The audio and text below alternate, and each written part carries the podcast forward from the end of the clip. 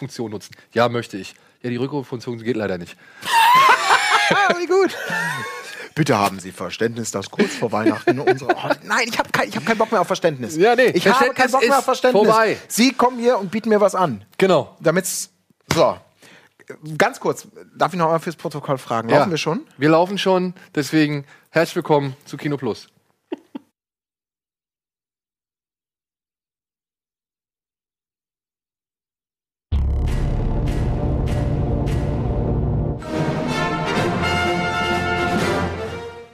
Ja, herzlich willkommen zur letzten Ausgabe von Kino Plus vor Weihnachten. Haha. so, haben wir euch reingelegt. Ja, aber es ist die vorletzte Ausgabe in diesem Jahr und es ist wirklich die letzte reguläre Aufzeichnung, die heute stattfindet. Ab 15 Uhr ist hier Schicht im Schacht. Nämlich heute Abend ist Weihnachtsfeier bei uns. Da wollen wir alle schnell hin, deswegen wollen wir das ja auch alles Ich hab schon so gestern entspannt. vorgeglüht. Äh, echt? Nein. Okay. ja, ja, sein, dabei! okay, hätte ja sein oh können. Gott, oh Gott, oh Gott, Der oh. Grieche, ne? Könnt ihr alle um 15 Uhr raus hier heute? Nein, auf gar keinen Fall. Ich grad sagen. Ich habe noch so viel auf dem Zettel, das ich eigentlich erledigen muss. Ich werde mich wahrscheinlich mit letzter Kraft auf die Weihnachtsfeier schleppen und dann muss ich nix, möglichst schnell irgendwie Druckbetankungen Hast betreiben. du, hast du nicht diesmal den äh, DJ-Dienst äh, angeheftet? Doch, den bekommen? habe ich, den habe ich, aber da, da brauche ich auch Energie für. Und die kann ich mir nur durch Alkohol zuführen. Natürlich. Ja. Das ist und halt Wie, wie oft im Leben. mach ich Ja. das. Ja. Aber erstmal die Formwaren und das Protokoll abhaken. Herzlich willkommen Gregor und herzlich willkommen Colin, die sich heute hier mir angeschlossen haben, denn wir haben den Eddie schon mal in den verdienten Vorweihnachtsurlaub geschickt, denn der wird ja jetzt die Tage zum nächsten Mal Vater. Vielleicht ist er auch schon Vater geworden, wir wissen es nicht. Hundertprozentig. Und dementsprechend alles Gute, Eddie, für dich und dein Kind. Feier schon mal frohe Weihnachten, falls wir uns nicht auf der Weihnachtsfeier sehen sollten. Und ansonsten, denke ich mal, wünscht ihr euch, euch allen auch ein frohes neues Jahr und ein schönes Fest. Meinst du, er hat, das, er hat das jetzt so gelegt, dass das Kind nah an Weihnachten geboren wird, einfach weil er dann nur einmal Geschenke machen muss? Ja, und vielleicht, weil er dann keinen Urlaub Pragmatisch wie muss. Eddie ist, ja, hat er, hat er es genau so gemacht. Ich habe jetzt, Schatz, ich habe jetzt eine Woche Zeit. Ja. Sonst sind wir raus und müssen ja warten.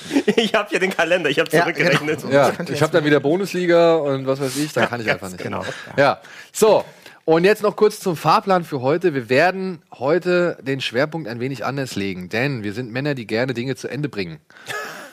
Okay. Denke ich jetzt mal, sage Ja, ich jetzt mal. äh, absolut. Und mit dieser Besetzung hätte es sich natürlich angeboten, dass wir unter anderem unsere, unser Bösewicht-Spezial zu einem Ende bringen. Aber Wolf hat leider überhaupt keine Zeit gefunden. Deswegen lässt er sich auch entschuldigen. Und deswegen werden wir das Bösewicht-Spezial nochmal an einem anderen Tag komplettieren. Aber der Gregor und ich, wir haben vor einiger Zeit, also wie schon die letzten vier Jahre, haben wir im Oktober eine Reihe aufgezeichnet, die sich Schocktober nennt, wo wir halt so Horrorfilme aus der zweiten Reihe den Leuten schmackhaft machen wollen und mal sagen, ey, guckt euch mal den an, der ist auch nicht verkehrt, so, ja klar, der hat nicht irgendwie Genau, es- die größte Wahrnehmung Es irgendwie sollte, erreicht. mal, es sollte mal so ein One-Off sein, ja. Ich wollte ein kleines Videospecial machen für YouTube, ey, so ein paar Horror-Geheimtipps, äh, Horrorfilm-Geheimtipps. Und äh, okay, Daniel, komm noch dazu, lass uns gemeinsam machen. Lass uns auch eine Top-Liste machen. Welche Zahl ist cool im Oktober? Die 13. Lass mal zwei Top 13 machen. Und so sind dann pro Oktober 26 Videos bei entstanden. Dieses Jahr hatten wir leider ein paar kleine Technikschwierigkeiten. Also wir haben fast das Ganze produziert im Oktober, aber bei den letzten fünf Titeln hat es ein bisschen gehakt. Wir hatten Probleme mit dem Ton. Leider hat uns die Aufnahme vermasselt und äh, unsere Management-Teams haben leider keinen gemeinsamen Termin gefunden. Es war halt wirklich dann auch verhext, ja, weil dann immer irgendwas anderes dazwischen kam. Dann war ich mal irgendwo auf Auslandsreise, dann war Gregor wieder fett in Produktion mit allem Kram und wir haben es halt einfach nicht geschafft. Und deswegen werden wir die heutige LA. Folge als Gelegenheit nutzen, um diese letzten fünf Filme, die wir noch auf der Schocktoberliste haben, Da bin ich abzuarbeiten. sehr gespannt. Und genau, das, äh, weil du ja auch ein großer Horrorfreund bist, äh, haben wir uns gedacht, das ist ideal, wenn du dazu kommst und wir dann vielleicht so im Nachklapp einfach mal oder auch währenddessen, das ist mir egal, also ist mir auch recht, dass wir dann einfach mal ein bisschen ungezwungen, locker über so die aktuellen Horrorbefindlichkeiten ein bisschen sprechen. So. Können Ja. wir genau machen. Also wir wirst ja auch sehen, dann äh, Colin, dann äh, Daniel und ich haben so ein bisschen unterschiedliche Geschmäcker, was das angeht. äh, weil Daniel so ziemlich ja alles gesehen hat, was nicht bei drei auf den Bäumen ist. Fast. Äh, auch äh, fast. bei vier auf den Bäumen. Äh, und ich da ein bisschen oldschooliger bin, aber dass es eine ganz nette Mischung ergibt. Ähm, ich habe jetzt vorbereitet, dass wir äh, zwar noch ganz kurz die, die Plätze, die wir bisher schon gemacht haben, einfach nur mal kurz nennen und schauen, was da ist, aber ein bisschen ausführlicher inklusive äh, Trailermaterial nochmal über die fünf Filme reden können. Sehr, Genau. sehr hilfreich. Genau. Und darüber hinaus wollen wir natürlich auch noch so ein paar, vielleicht, wenn wir dazu kommen, ein paar kleine News abhaken. Und ich muss auch noch ein paar Also ich muss auch meiner Chronistenpflicht noch ein wenig nachkommen und vielleicht auch noch mal kurz auf ein, zwei Kinostarts in dieser Woche eingehen. Aber natürlich an allererster Stelle erstmal die Frage, was habt ihr als letztes gesehen? Colin. Soll ich? Ja. witzigerweise tatsächlich einigermaßen passend zum Thema habe ich, weil ich ihn im Kino verpasst hatte und im Nachhinein es gar nicht mehr so schlimm finde, habe ihn jetzt nachgeholt äh, live. Oh. Mhm den äh, Sci-Fi-Horror-Hybriden, der, äh, ich glaube, einigermaßen erfolgreich nee, er ist, nee. ist einigermaßen erfolglos also, im Kino gelaufen. er, ist, er ist tatsächlich irgendwo so in der Mitte gelandet. Man hätte für das Talent, was da drin gesteckt hat, also von wegen sehr, es sind ja mhm. einigermaßen große Schauspieler, die normalerweise nicht in so einer Art von Film auftreten, gedacht, dass der noch mehr mhm. dann einfährt. Aber wie viel hat er? 30, 40 Millionen? Der hat, der ist eigentlich, der gezählt in manchen Toplisten mit zu den Flops des Jahres, weil okay. er einfach viel zu wenig eingespielt hat für das Budget. Ja, ja, okay, hat, klar, ne? kann man sich vorstellen. Ist ja erstmal viele, viele Namen, aufwendiges Ding. Äh, er hat ja auch nicht die Anmutung eines, eines kleinen B-Films so ungefähr, sondern das ist ja äh, so ein bisschen dieses Science-Fiction-Revival, was, was dann äh, losgestoßen vielleicht durch Gravity in meiner Wahrnehmung zumindest auch mal wieder auf die große Leinwand geschafft hat mit vielen, vielen Dingen. Und da kommt jetzt jemand, der ordentlich da auch Horror mit rein, reinfließen lässt. Äh, er war unterhaltsam, am Ende des Tages mir aber dann doch auch viel zu konventionell und viel zu more of the same in einem Genre, was ja eigentlich also wenn man möchte, kann man sagen, dass bereits irgendwie mit Alien 1979 die Blaupause für diesen Film irgendwie gelegt war, ohne jetzt spoilern zu wollen. Mhm. Äh, und dass diese kleinen Schlenkerchen nach links und rechts, diese zusätzlichen Schauwerte, äh, die durch dieses zum Beispiel dieses wirklich schön gemachte, diese, diese äh, anscheinend nahtlosen Sequenzen mit dem durch, durch das in der, in der Schwerelosigkeit, ja. das Navigieren durch das Raumschiff, im Großen und Ganzen war das echt so, so ein Mix aus Alien-Blaupause plus hier und da mal ein Schlenker und man klaut sich da noch was dazu und da was dazu, was es in der Zwischenzeit gab. Immer unterhaltsam, aber mehr auch nicht. Das war damals noch mein Gefühl, ich bin ja für Kino Plus damals zur Premiere also Premiere in Anführungsstrichen zu, zum, zur Vorschau hingegangen Stimmt, und habe Jake, Jake Gyllenhaal interviewt mhm. noch dazu. Und ich äh, mag wenig Genres mehr als den Space- und Sci-Fi-Horror. Also es, äh, Aliens alle tausendfach geguckt. Selbst Pandorum gefällt mir sehr gut persönlich. Mhm. Äh, und ich habe mich auf Live gefreut. Ich fand den auch genau wie du sehr konventionell leider. Äh, einfach der Tatsache wohl geschuldet, die haben sich gedacht, komm, wir, wenn wir schon Leute haben und Budget ein bisschen, lass uns mal was anstellen. Ist ja auch ordentlich was in die Effekte reingeflossen, auch von der Kreatur her aus. Aber die gleiche Story, die ich mit weniger hochbezahlten Schauspielern schon mal gesehen ja. habe, muss ich mir nochmal angucken. Mir gefiel das Ende ganz gut. Ne? Also es war absehbar, aber es war trotzdem eine schöne Richtung, wo es hingegangen ist. Und ähm, obwohl die CGI-Kreatur einigermaßen gut gemacht war, ähm, bei mir wollte sich kein Grusel einstellen. Irgendwie mhm. CGI haut mich gerade bei sowas dann sehr Ich raus. fand sie am Anfang eigentlich wesentlich besser ja. als zum Ende hin. Mhm. Ja, also spätestens, wenn sie dem Vieh irgendwie so eine Art Gesicht verpassen, ja. da war es bei mir dann eigentlich vorbei. Ich fand es am, am Anfang eher cooler, wenn es so eine gesichtslose außerirdische Lebensform ist. Die fand ich wesentlich bedrohlicher, mhm. weil der kannst du halt keine Emotionen oder sonst mhm. irgendwelche Regungen ablesen. Und dann kommt dieses Vieh einfach nur als ja, existent daher mhm. und dann halt als wirklich auch gefährlich und kräftig. Das ja. fand ich ja so geil, dass so ein kleines Vieh halt diese Kraft entwickelt, dem Tüter den Arm zu brechen, ja. ja. Und das fand ich richtig cool am Anfang, wo ich gedacht habe, und auch in Verbindung mit diesen, ja, mit diesen Plansequenzen, die da mhm. schwerelos durchs Raumschiff schwebt und so. Das fand ich schon ziemlich cool gemacht, aber ja, dann gleich ja. wie ihr, ne? Obwohl ich letztendlich sagen muss, es war der bessere Alien-Film als der eigentliche Alien-Film in diesem Jahr. Okay. Das ja. war dieses Jahr noch? Der übrigens ja. auf meiner Bucketlist für, für die Weihnachtspause ist. Ich habe ihn tatsächlich nicht gesehen. Ich habe im Kino verpasst, war kurz enttäuscht, weil das ist, es gibt ja Filme, die man einfach auf der großen Leinwand sehen möchte. Das hat bei mir leider zeitlich nicht hingehauen. Und jetzt schaue ich mal, ob ich das vielleicht auf der nicht ganz so großen Leinwand ja, Erwarte dir wirklich ja, wenig. Ja, leider ist das ja. Erwarte die Vorschusslorbeeren halten sich sehr in Grenzen. Ja. Deswegen ist meine Begeisterung und der Bucketlistenplatz Platz ist auch nicht mehr so ganz oben angesiedelt. Gut, also wenn du den mittendrin abbrichst, kannst du, ja noch, du kannst ja immer noch Critters 4 gucken. sehr gut. Und ich wette, du hast mehr Gott. Spaß. Ja, das kann sein. Ach, ich, wie gesagt, oder ich ziehe mir nochmal Hobgoblins rein. ja, ah, auch geil. Hobgoblins sowieso, sehr, sehr gut. Auch geil. Ja. Oder, sehr gut. Schön, oder, oder die Ghoulies. Die Ghoulies, ja, die Ghoulies sind aber besser als Hobgoblins. Ja. Also Hobgoblins ist, glaube ich, schon. Gut, egal. Sorry. Nein, alles gut. Ja, mein letzter Film. Live. Ähm, sehr unoriginell, ich war in Star Wars drin. Also ich muss das auch nicht, glaube ich, groß ausbreiten. Ihr habt wahrscheinlich letzte Woche sowieso super ausführlich geredet. Wir haben geredet. sehr ausführlich darüber geredet, aber ich muss dazu sagen, letzte Woche war es noch ein anderer Standpunkt, mhm. aus dem ich geredet habe oder von dem ich geredet hast, habe. Hast, du hast den noch ein paar Mal gesehen? Ich habe den jetzt inzwischen dreimal gesehen. Mhm. Und ich muss sagen, die Sichtung mit meiner Frau zusammen war für mich der Schlüsselmoment. Mhm. So, weil da habe ich gemerkt, ey, vielleicht muss man auch selbst mal seine Ansprüche und seine Erwartungen und seine Überlegungen und auch sein Fantum so ein bisschen überdenken. Mhm. So, ja. Also es kann, glaube ich, nicht, also ich kann es mir einfach heutzutage nicht mehr vorstellen, dass ein Film daherkommt, der die, ja, der meine Kindheit reproduziert, der Mhm. Neues versucht, der aber auch gleichzeitig die neuen Leute abholen muss und dabei noch Mhm. auf alle Fanbefindlichkeiten Rücksicht nimmt. so, ja. ja, ja. Das ist ein Ding, was, glaube ich, heutzutage einfach unmöglich ist, weil selbst wenn dieser Film weiß ich nicht, so viele Sachen gemacht hätte oder besser gemacht hätte im Sinne der alten Fans, Mhm. dann wäre er am Ende doch einfach, glaube ich, dann nur als Kopie abgestraft worden Das, von wir bereits ja- bestehenden. das, Und wir dann wäre auch keiner wieder richtig hatten, ne? glücklich. Ja, also, guck mal, wir haben jetzt Force Awakens gehabt. Leute meckern, dass es eine Kopie ist. Wir haben Rogue One. Leute meckern, dass es ein Fanfilm ist. Und jetzt kommt Episode 8 und versucht halt was Neues. Ja, was nicht wirklich alles glückt. Das will ich gar nicht behaupten, so, ja, dass das alles geglückt ist. Aber die Leute meckern trotzdem. Also, egal, was du jetzt gerade Ja. gemacht hast, es läuft falsch und verkehrt oder beziehungsweise es kann in einigen Augen einfach nicht funktionieren. Das ist eben so wie seitdem Star Wars bei Disney ist. Es wird ja quasi so kultmäßig richtig aufgebauscht immer im Vorfeld.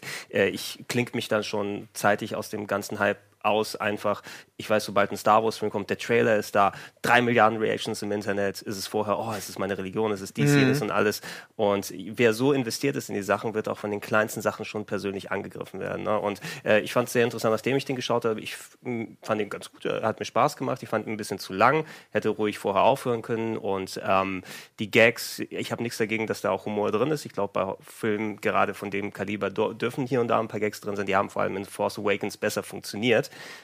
Da haben leider nicht alle gezündet. Jetzt bei Ich habe Jedi. noch nicht gesehen. Mhm. Äh, Deswegen, wir aber- versuchen es- ja, das ist genau, so. Ja. in, inhaltlich nicht dann zu viel sagen. Also hätte ruhig auch ein bisschen vorher aufhören können. Äh, äh, und äh, ja, er hat zumindest Antworten gegeben und nicht wieder alles vage gelassen. Ne? Das Mhm. äh, rechne ich dem auch hoch an. Im Nachhinein habe ich dann gesehen, dass die Leute dann sehr zwiegespalten sind im Internet. Ne? Also auf einmal wird dann das angemerkt, das ist gut, ah, ihr könntet auf den Plot verzichten, dies, jenes, alles. Und da, da schwelt gerade ein Krieg Mhm. geradezu. Das finde ich auch ganz faszinierend, übrigens aus der Beobachterperspektive. Das hat schon, man kann dann auch gut nachvollziehen, äh, warum Religion äh, ähnliche Effekte hat. Wenn einfach Leute für sich reklamieren, meine Sichtweise auf mein Heiligtum ist die einzig korrekte. Und du hörst und du liest, mit welchem Eifer und welcher Gnadenlosigkeit die eigene Einstellung zu diesem Ding proklamiert wird, das ist das Beste, das ist das Schlechteste. Und andere Leute werden kleingeredet und die haben ja keine Ahnung. Und das finde ich ganz, ganz schwierig. Und gerade bei Star Wars finde ich es total spannend bei vielen Gesprächen, dass der spannendste Moment auch eigentlich der ist, man, man versucht in den Film zu gehen, man versucht ihn sich anzugucken und einfach danach vielleicht für sich zu sagen, hat mir das jetzt eigentlich Spaß gemacht, hatte ich Freude.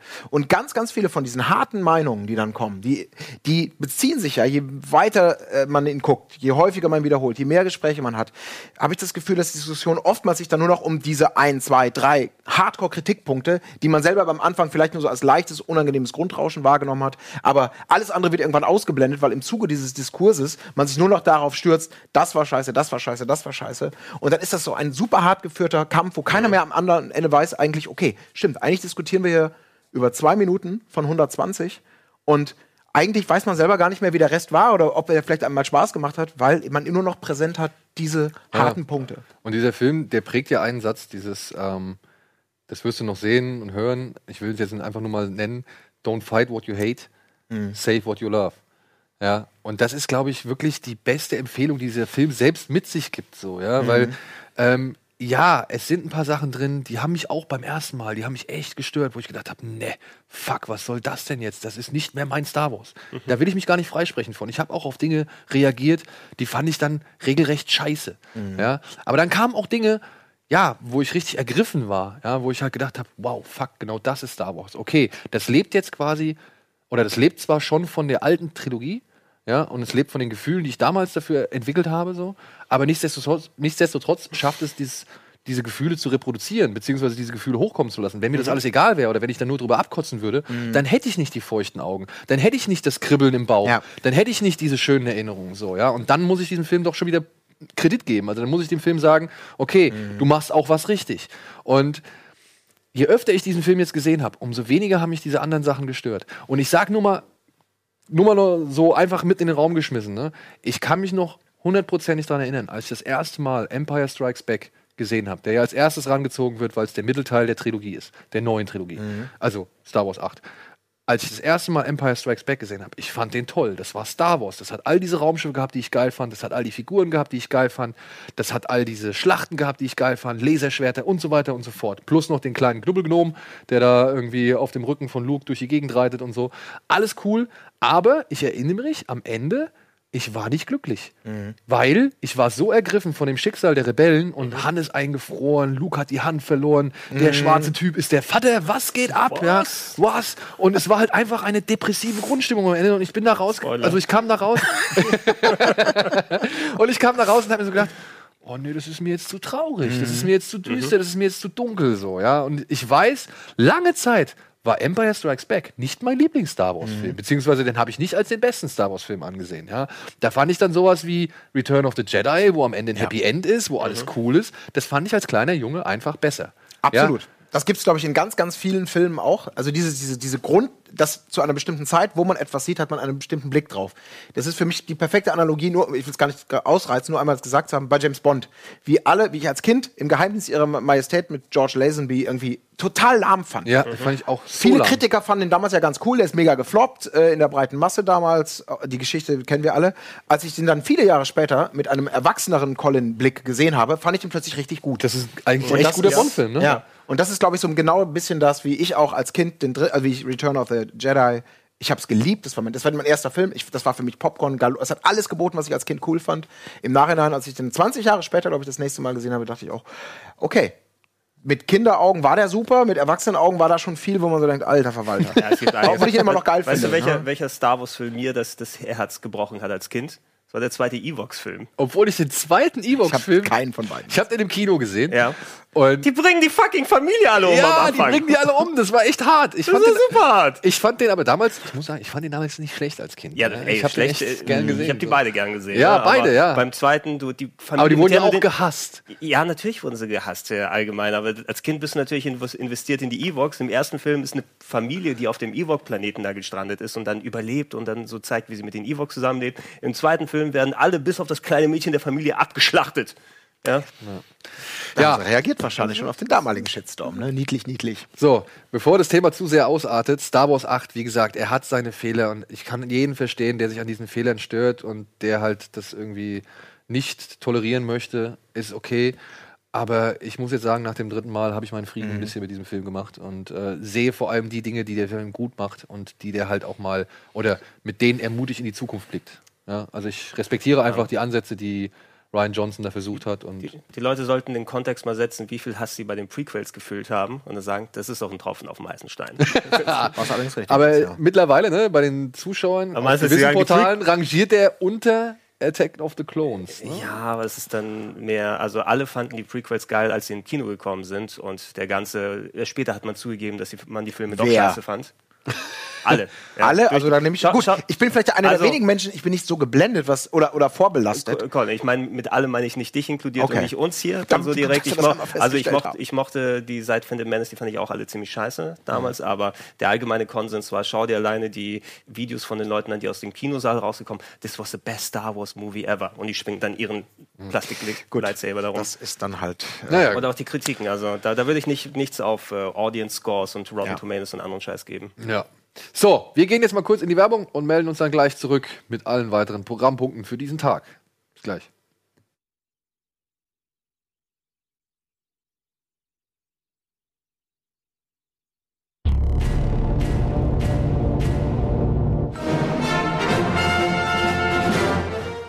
Ach, den muss ich auch mal wieder gucken. Wie passend. Indie. So, herzlich willkommen zurück zur letzten Ausgabe vor Weihnachten von Kino Plus.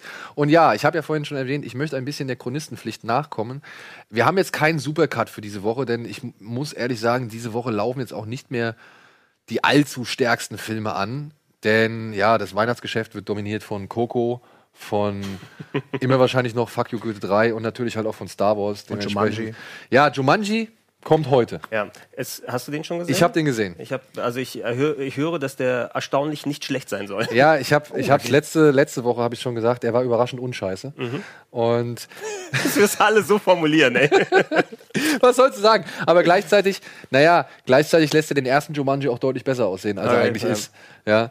Es geht um vier Schüler, die müssen nachsitzen und entdecken dann im Keller der Schule, in der sie nachsitzen müssen, beim Zeitungssortieren eine alte Spielkonsole. Denn das Spielbrett, das merkt man gleich am Anfang oder das sieht man gleich am Anfang von Jumanji, hat sich in eine Spielkonsole, die ein bisschen an ein Nintendo, Super Nintendo erinnert oder so, äh, verwandelt. Und diese vier können natürlich der Versuchung nicht widerstehen und schalten das Ding an und landen halt plötzlich in Form ihrer Avatare, die sie sich vorher ausgesucht haben, in der Dschungelwelt Jumanji. Und dort müssen sie jetzt einen uralten Edelstein an seinen angestammten Platz zurückbringen, um halt entweder aus dieser Welt rauszukommen und dann aber auch gleichzeitig wieder so ein bisschen für Balance in dieser Welt zu sorgen. Und das ist eigentlich ganz nett, vor allem gerade zu Beginn, wenn die halt dann in dieser Welt auftauchen und feststellen müssen, dass der Nerd, der, der schmächtige Nerd jetzt Dwayne Johnson ist, dass der große schwarze Footballspieler jetzt der kleine schwarze Kevin Hart ist, dass diese Stubenhockerin, diese, diese Streberin, dass die jetzt so eine richtig heiße Kampfamazone ist. Naja, und dass das Instagram Suchti Girlie, dass das jetzt ein dicker Middle-aged Man namens Jack Black ist, ja. Und ich finde gerade Jack Black und The Rock und auch Karen Gillan hier aus Doctor Who, ähm, die funktionieren eigentlich ganz gut. Ja, die machen, die haben ein paar schöne Sprüche und so weiter und haben auch eine ganz gute Chemie untereinander. Wen ich nicht gebraucht hätte, wäre Kevin Hart, weil der macht eigentlich genau das, was er in den letzten 15 Filmen auch gemacht hat. Ja, aber das, was funktioniert äh, für die Zuschauer in Amerika. Ja, aber ich kann's, Combo. ich kann's, ich kann's halt einfach nicht mehr sehen. Hast so. du ihn Also, auf Deutsch gesehen? Ich habe ihn auf Englisch gesehen. Okay. Ja, und da hat man es vielleicht gesehen, genau. Es gibt so ein paar nette Videospiel-Anspielungen. Ja, also wie gesagt, die haben diese drei Striche auf dem Arm, das sind ihre drei Leben. Sie können hier ihre Fähigkeiten und Stärken und Schwächen irgendwie abrufen und so. Und auch der Film springt dann mal kurzzeitig aus der Welt oder aus der Perspektive von den Leuten raus und springt woanders hin und dann hörst du halt nur aus dem Off von wieder, wie Dwayne The Rock Johnson erklärt, ja, das ist jetzt eine Cutscene. Ja, jetzt kriegt der Zuschauer erklärt, was er nicht sehen kann, was, was wir nicht sehen können und so weiter und so fort. Und das fand ich eigentlich alles ganz charmant. Aber irgendwann, naja, driftet dieser Film halt einfach in das konventionelle Ja. Blockbuster-CGI-Effektspektakel ab, das keinem wehtut, aber das auch wirklich keinen so vom Hocker reißt. So, ja? Also dann kommt dann halt hier diese Mad Max-Bedrohung durch diese Motorradfahrer, es kommen etliche CGI-Tiere und auch am Ende wird halt echt so viel im Showdown mit CGI irgendwie gelöst, dass es irgendwie schade ist. So, ja? Also es war dann einfach, ich war dann froh, dass es vorbei war. Ich fand es jetzt, wie gesagt, nicht wirklich schlimm. Aber es war jetzt auch nichts, wo ich jetzt irgendwie in Begeisterungsstürme geraten bin. Aber dafür, dass ich den Trailer. am Wochenende. Ja, genau. Aber dafür, dass der Trailer, dass der mir so gar nicht getaugt hat, fand ich den Film dann doch überraschend Also äh, kurzweilig ich- und ja, sympathisch. Ich habe Bock, den zu gucken. Also allgemein The Rock sowieso als, als Wrestling-Fan kommt man nicht umhin, da nochmal zu schauen. Ich bin froh, dass er dann die, die Action-Rolle jetzt mehr in den letzten, im letzten Jahrzehnt übernommen hat, nachdem es mit Kindergarten, nee, nicht Kindergarten Daddy, wie war das? Der Football Daddy oder wie Ach so, und die Daddy ohne. Plan. Nee, Daddy war, ohne Plan De- Genau, und Babynator war Vin Diesel. Zahnfee auf Bewährung. Genau, dass er nachdem in, die, in das Actionfach gegangen ist. Ich war schwer enttäuscht von Baywatch. Ja. ne? Also da habe ich mir zumindest ein bisschen was erhofft und da, da hat der Humor leider überhaupt nicht funktioniert. Da war, soweit ich mitbekommen habe, auch äh, Rock äh, sehr pikiert, dass die Leute den Film nicht angenommen haben. Aber da muss man sich, oder da muss sich The Rock, glaube ich, auch meiner Ansicht nach ein bisschen selbst oder an die eigene Nase fassen. Denn äh, bei Baywatch, finde ich, hast du richtig stark gemerkt, dass die Beteiligten fast alle noch gleichzeitig in anderen Drehs waren. Denn es gibt so viele die, Szenen. die waren kaum äh, zum gleichen Zeit im gleichen Screen zu sehen. Genau, es gibt so viele Szenen, da merkt man einfach, okay, wir haben jetzt gerade Zac Efron, okay, sag mal hier 15 verschiedene Variationen von dem einen Satz auf. Und dann hatten wir an einem anderen Tag hatten wir The Rock, okay, sag du mal 15 verschiedene Variationen von der Antwort und das schneiden wir dann irgendwie zusammen. Und dann merkst du halt auch wirklich im Film selbst, wie viele Anschlussfehler dann existieren. Ja. Zac Efrons Frisur, die hat in jeder Szene eine neue Ausrichtung, eine neue Form und sonst irgendwas, weil sie halt einfach nicht drauf achten und weil sie einfach nur die ganzen Szenen zusammenschrauben. Aber selbst Ja, das, die, die ja. haben ihre Gags für lustiger befunden, als sie sind. Ich muss Ja. nicht vier Minuten lang sehen, wie ähm, das Gemächt von jemandem in der Strandliege dann versteckt. Obwohl ich die Nummer noch fast am witzigsten fand. Ja, ich, oder- ich fand oder auch, das andere, gibt es aber mehr Probleme, als, als dass sie nicht hoch, im selben Raum waren. Also da waren ja teilweise Ja. und dann noch diese moralinsaurer, dieser saure Einschlag, wo man denkt, wann lernt er endlich, dass man auf sowas verzichten kann? Ja. Und vor allem, weil ihr, ihr, euer Anspruch ist halt einfach falsch in dem Moment Ja. so, ja. Ja, gut, aber Jumanji, muss ich sagen, äh, der profitiert deutlich wieder von der Strahlkraft eines Dwayne Johnson. Ich finde, so die letzten Filme, wie halt auch Baywatch, die haben davon nicht profitiert. Weil früher konntest du dir echt ziemlich viele The Rock-Filme angucken, selbst Zahnfee auf Bewährung. Und der Typ ist halt einfach ein Sympathiemagnet. Ja. Ja, und äh, dann waren die Filme noch irgendwo halbwegs erträglich so. Ja, aber ich finde, das hat sich jetzt schon so ein bisschen abgenutzt. Ja, also die äh, Methode funktioniert nicht immer. Dann, also man hat, wie gesagt, bei Wayward schon gesehen, dass es nicht immer dann klappen kann. Äh, in Amerika ist ja wirklich mit Kevin Hart momentan das Traumpaar in Anführungsstrichen, die häufig in Filmen Ey, ich habe diesen komischen werden. Agentenfilm gesehen, ich fand den echt nicht lustig. Ja, dieses Central Agency, Ja, wie das hieß. Ja, Ich fand, den, ich fand den echt, der war, der geht so durch, so, ja, aber da war nichts, wo ich mich mal echt wirklich wenigstens einmal beömmeln musste oder so. Ja. Da habe ich selbst jetzt gerade hier, ich habe jetzt endlich mal Willkommen bei den Hartmanns nachgeholt, diese Flüchtlingskomödie aus deutschen Landen, die ziemlich erfolgreich war. Und selbst da war da, sehr lustig. ja, da habe ich selbst da habe ich ein, zwei Momente gehabt, wo ich wirklich gedacht habe, ja okay, das fand ich jetzt gut witzig so. Ja, ja machen wir weiter mit einer weiteren Franchise, die jetzt äh, diese Woche in die Kinos kommt und die wahrscheinlich doch einige Fans wieder abholen wird. Sie heißt Pitchwork, nee, Pitchwork, Pitch. Pitch Perfect 3. Ach du. Ja, und ja, handelt natürlich wieder von diesen A Cappella-Sängerinnen rund um Anna Kendrick und Rebel Wilson und wie sie alle heißen.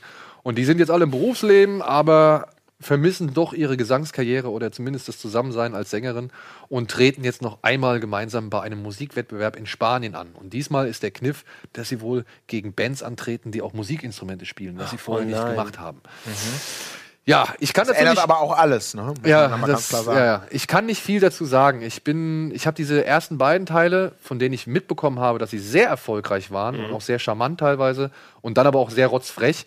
Ähm, habe ich die immer nur so, ich habe die immer nur so sporadisch und in Einzelteilen gesehen. Mal hier den Anfang, mal da den Mittelteil, Mhm. mal da das Ende. Ich habe die nie komplett am Stück gesehen. Ich kann verstehen, warum man daran Spaß hat, aber es ist halt einfach nicht so meins. Ja. Aber ich denke mal halt, die Leute, die das mochten bisher, die werden da auch jetzt beim dritten Mal auf jeden Fall Ja, ihre Freude mir, mit mir haben. geht's da ähnlich. Ich habe nur Versatzstücke gesehen oder mal, ach, der läuft im Fernsehen, schnell umschalten, gucken, was sonst läuft. Ja, ja. Ähm, aber die sind sehr gut abgegangen. Ich glaube, wer war es? Elizabeth Banks oder so? Genau, Elizabeth Banks, die hat eine Nebenrolle gespielt, aber dann beide Filme, die ersten beiden auf jeden Fall inszeniert. Mhm. Jetzt hat es eine Dame gemacht, die auch schon einen der Step-Up-Filme inszeniert hat. Oh, Step 2 mit, Ja. mit zwei in dem Titel. Step so. Up Miami Heat oder Step Up, keine Ahnung, LA, weiß ich nicht. Aber ich wusste gar nicht, dass die überhaupt so eine Humorschlagseite haben. Ich habe die deutlich mehr in, in so, okay, was Step Up fürs Tan Tanzen ist, ist, ist das halt irgendwie für Gesang Es- es ist so, so verortet. Und das sieht ja schon deutlich nach, äh, es ist nicht einfach so, ein- so ein dröges, äh, ich, wenn ich groß bin, will ich auch mal Tänzer werden, äh, ist beides- Traumvehikel. Beides zusammen, schätze ich Ja. mal. Also so der typisch Frauenensemble-Comedy, ne, wo die sagen können, genau so sind wir auch mit unseren Freundinnen. Aber die können auch singen. Ja, ja, Ja, ja. und Rebel Wilson ist halt hier die Sexbesessene, ne, die halt irgendwie kein Blatt vor den Mund nimmt. Ach, teuflisch. Ständig so irgendwie eine kennenlernen. Bettgeschichte nach der anderen irgendwie forciert Melissa oder McCarthy hatte keine Zeit davon ne? erzählt. Ich finde diesen Armee-Anstrich ein bisschen bedenklich, aber das ist natürlich dann auch wieder so eine amerikanische Befindlichkeit, mit der die halt deutlich besser zurechtkommen als wir wahrscheinlich hierzulande. Ja, Pitch Perfect 3, ne? Also der Fan greift zu, alle anderen. Der Restspielprobe. Ja, und dann gibt es noch zwei deutsche Filme, die will ich jetzt auch einfach mal noch kurz erwähnen. Der eine Film heißt Dieses bescheuerte Herz und ist von Marc Rotemund, von dem ich bisher nur einen Film kenne, der heißt Heute bin ich blond. Ist basiert auf diesem Krebsdrama-Roman über eine junge Frau, die an Krebs erkrankt und dann halt mit verschiedenen Perücken verschiedene Persönlichkeiten darstellt. Den habe ich gesehen und den fand ich sogar ganz sympathisch. Vor allem aber auch wegen der Hauptdarstellerin, dieser ähm, Tomaschenko heißt sie, glaube ich, Sophie Tomaschenko oder so. Die fand ich sehr, sehr stark in dem Film und ich hoffe, die Dame wird auch noch in Deutschland ein bisschen mehr Karriere machen. Hier das bescheuerte Herz oder dieses bescheuerte Herz dreht sich um einen, ja, Berufssohn, Berufssohn namens Lenny, dargestellt von Elias Mbarek, der halt ja, sein Studium schleifen lässt, in Saus und Braus lebt, finanziert durch die Arztkohle seines Vaters und eines Tages aber auch den Sportwagen dann im Pool versenkt und daraufhin der Geldhahn abgedreht wird. Und der Vater sagt, ey, pass auf, du musst dich jetzt um einen meiner Patienten kümmern, einen ähm, herzkranken, herzkranken jungen, 15-jährigen Jungen namens David oder David. Naja, und dann hast du halt ziemlich beste Freunde auf Deutsch. Genau danach klingt's. Ja. Ähm, also ich habe den Film nicht gesehen, ich habe nur den Trailer gesehen, der lief jetzt in Der lief einer Star der, Wars. der lief in einer der Star Wars Vorstellungen, ja. Und ich habe mir am Anfang gedacht, oh nee, nicht Elias Mbarek in so einer Rolle, das ist ja echt furchtbar und das erfüllt alle Klischees, die man auch oder alle Vorurteile, die man vielleicht Mhm. zu Beginn dieses Trailers oder vor diesem Film haben kann.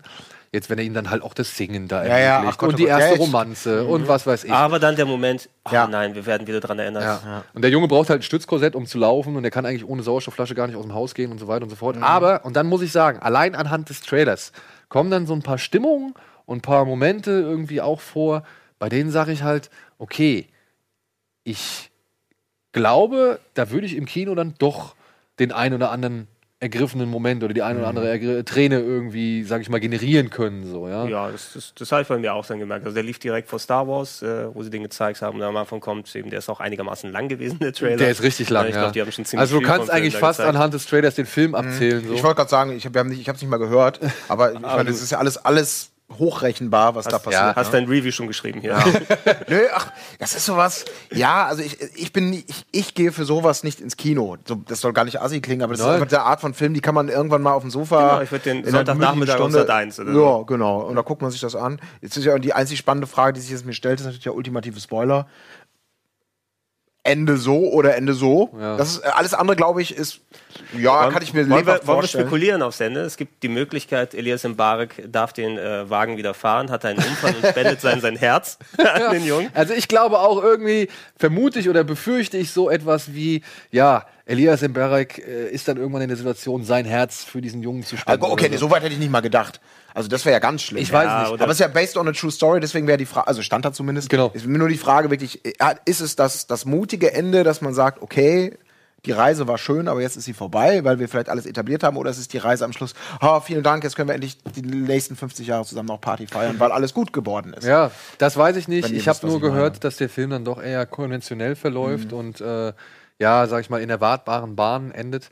Und eigentlich heraussticht, weil er dann doch hier und da gefühlvoll ist und weil die Schauspieler eigentlich ganz gut sind. Die Ja, Frauen lieben diesen Elias Mbarek. ja. ich muss sagen, ich Das habe ist mal ein Mix aus bisschen. Draufgänger und Verantwortungsbewusst. Das ist so- so ein ist, Traum. er ist Kind, So aber ein er ist auch. Vater. Das ist so einfach schön. Also ich muss sagen, Elias Mbarek hat aus leider so ein paar Sympathiepunkte bei mir eingebüßt. Ja, ich Lieber den als Schweighöfer. So. ja wahrscheinlich. Aber ich würde jetzt diesen. Film auch Ja. nicht. Über den Anschlag. Wie meint er mit denen? Ach, kein, Ist egal. Egal wen. Also ich würde diesen Film jetzt nicht verdammen wollen, Mhm. ähm, aber es ist auch nichts, was mich wirklich ins Kino lockt. Im Gegensatz zum nächsten Film. Der heißt Drei Zinnen und handelt von einem, was ist er, Architekt, dargestellt von Alexander Fehlig, Fehling. Den kennt man hier als den einen Soldaten aus der Kneipenschießerei bei Inglourious Bastards. Das ist der, der am Ende noch übrig bleibt und mit dem Gewehr da unten Mhm. Ah, steht. okay. Das bin Ja. ich schon, ob ich erkenne. Und der äh, geht oder fährt in den Urlaub mit seiner neuen Freundin, dargestellt von Berenice Breno, eine Frau, die ich sehr, sehr mag, spätestens seit den beiden OSS 117 Filmen, falls ihr die noch nicht gesehen habt, unbedingt anschauen. Und ihr Sohn aus erster Ehe oder ja, aus letzter Ehe ist mit dabei. Und dieser Sohn ist ein bisschen unglücklich über den neuen Ersatzdaddy, ja, oder lässt ihn halt ständig spüren, dass er eigentlich seinen wahren Vater vermisst. Und ich kenne nicht wirklich viel über die Geschichte, aber ich glaube, ich werde auch nicht zu viel erzählen, um nicht zu viel zu spoilern. Der Sohn geht dann irgendwann mal mit dem Architekten, mit Alexander Fehling, ähm, auf ja, einen Spaziergang, auf eine Wandertour und da kommt es wohl zu einem folgenschweren Unglück. Und das Ganze soll dann wohl, und das habe ich nur gelesen, in einem Überlebenskampf der Marke The Revenant enden, Okay. den man so nicht hat kommen sehen. Ich hatte So, einen. Kannibalenstamm ge- getippt, der in den Bergen. Dem Detmold der Ja. Kannibalenstamm. Okay, Und ja, äh. Okay. bietet wohl beeindruckende Bilder, auf jeden Fall, auch gute schauspielerische Leistung, soll aber am Ende, und jetzt kommt noch ein Film, und ich weiß nicht, inwiefern das aussagekräftig ist, wenn man diesen Film oder wenn man diese Filme miteinander vergleicht, aber ich habe halt gehört, das wäre so ein bisschen die deutsche Antwort auch auf Mother. Und genau wie Mother hat drei Zinnen das Problem, dass er sich am Ende zu sehr in Metaphern und zu allzu deutlichen Symbolen ergeht. Frage ist, was ihr dann an Mother dann so gleichsetzen wollen. Ich weiß es ehrlich Weil gesagt denkt nicht. euch jeder Also- nur an die eine Szene. Ich habe auch gehört, am Ende gibt es nicht wirklich Gewinner und Verlierer, sondern da ist man halt als Zuschauer, naja, wird es einem selbst überlassen, was man halt von dem Ende halt hält. So, ich weiß es nicht. Ich bin auf jeden Fall gespannt, weil wie gesagt, mir gefallen die Bilder, ich mag den Feeling und ähm, ich fand halt schon diese Prämisse, fuck, Äh, dass es irgendwie so ein bisschen die deutsche Antwort auf Mother ist, fand ich halt schon irgendwie ganz spannend. Können wir das Ding dann, können wir das Geld draufhauen jetzt am Ende des Jahres? Oder? So, ist das von diesem Jahr, was da drin ist? Nee, das ist von. Ich wollte gerade sagen, so ein bisschen. Alle Ja, wir haben, haben aber auch gewusst, schon- dass sie zahlen müssen. Naja, Moment, wir haben aber auch schon, also A, wurde eine gewisse Sensibilität dafür entwickelt, dieses Wort zu sagen. Und auf der anderen Seite haben wir auch schon damit Sachen finanziert, die hier als Snacks oder sonst irgendwas zur Verfügung standen. Dementsprechend. Ja, drei Ein Zinnen. Brötchen, Sieht doch üppig aus, ja. Drei. Zinnen. Ähm, wie gesagt, ähm, ich bin interessiert. Mhm. Ob ich den jetzt im Kino sehe, weiß ich nicht, aber jetzt zwischen den Feiertagen habe ich noch ein, zweimal die Gelegenheit, mit meiner Frau ins Kino zu gehen, weil die Kinder nicht da sind. Und Das ist gut, dass man, wenn man selbst Familie hat, genau so einen Film mit der Frau dann im Kino schaut, ne? ja, das wäre vielleicht, ja, Das das ist überlegen, Pitch ne? Perfect 3. ja vielleicht gehen wir auch mit Steuern. mitgeschleppt? Aber ich werde jetzt versuchen, mit meinem Sohn zum ersten Mal ins Kino zu gehen. Oh. Zwischen den Feiertagen. Welcher cool. Film wird's werden? Ich bin mir noch nicht so ganz sicher. Nicht Star Wars. Zu Nicht lange. Star Wars. Das ist, das ist zu lang und das ist auch zu hart. Wie alt ist der? Vier. Ja, okay. Also, da stehen halt so Sachen wie Das ist zu Augsburger. lang und auch zu Da stehen halt, ja, wie der Sex am Wochenende, ne? ähm, Ja, wenn Eddie nicht da ist, irgendjemand muss das auch übernehmen. ja, ne? irgendjemand muss es übernehmen. Äh, nee, da stehen aber halt eher so Filme wie Augsburger Puppenkiste, Bo und der Weihnachtsstern, Paddington 2 und sowas. Ja, zur. Verfügung. Gibt's ja auch Sachen, wo man mittlerweile, glaube ich, als Vater nicht sagt, du, ich gehe mal kurz raus, du bleibst einfach sitzen und dann drei Bier bitte. Schnell. Obwohl, ich hätte es vielleicht ein bisschen leichter gehabt, wenn zum Beispiel noch sowas wie der Feuerwehrmann Sam-Film oder Bob der Baumeister der Film, wenn die noch im Kino laufen würden. Ich glaube, da könnte ich auch rausgehen, da wäre es egal. Aber jetzt, nee, da bleibe ich auf jeden Fall schön dabei. Ich will ja, mein Sohn, also ich meine, wir haben ja jetzt, ich habe jetzt einen Film mit meinem Sohn gesehen, einen richtigen Film. Das war Monster AG und das war großartig. Ich meine, es war schon großartig, mit dem zusammen das Griffalo zu gucken oder den Griffalo zu gucken, weil der sitzt dann da, ah, der springt über den Bach und oh nein, da kommt der Griffalo und oh, da ist die Maus und keine Ahnung. Wie, aber wie, wie reagiert, das finde ich total spannend, weil ich habe letztens noch mal, ähm, ich, ich liebe diesen Film, das ist einer meiner, meiner Top Ten Filme und der schafft es ja wie viele andere Pixar-Filme auch, mir ja, ich bin dann, ich bin auch nur ein Mann.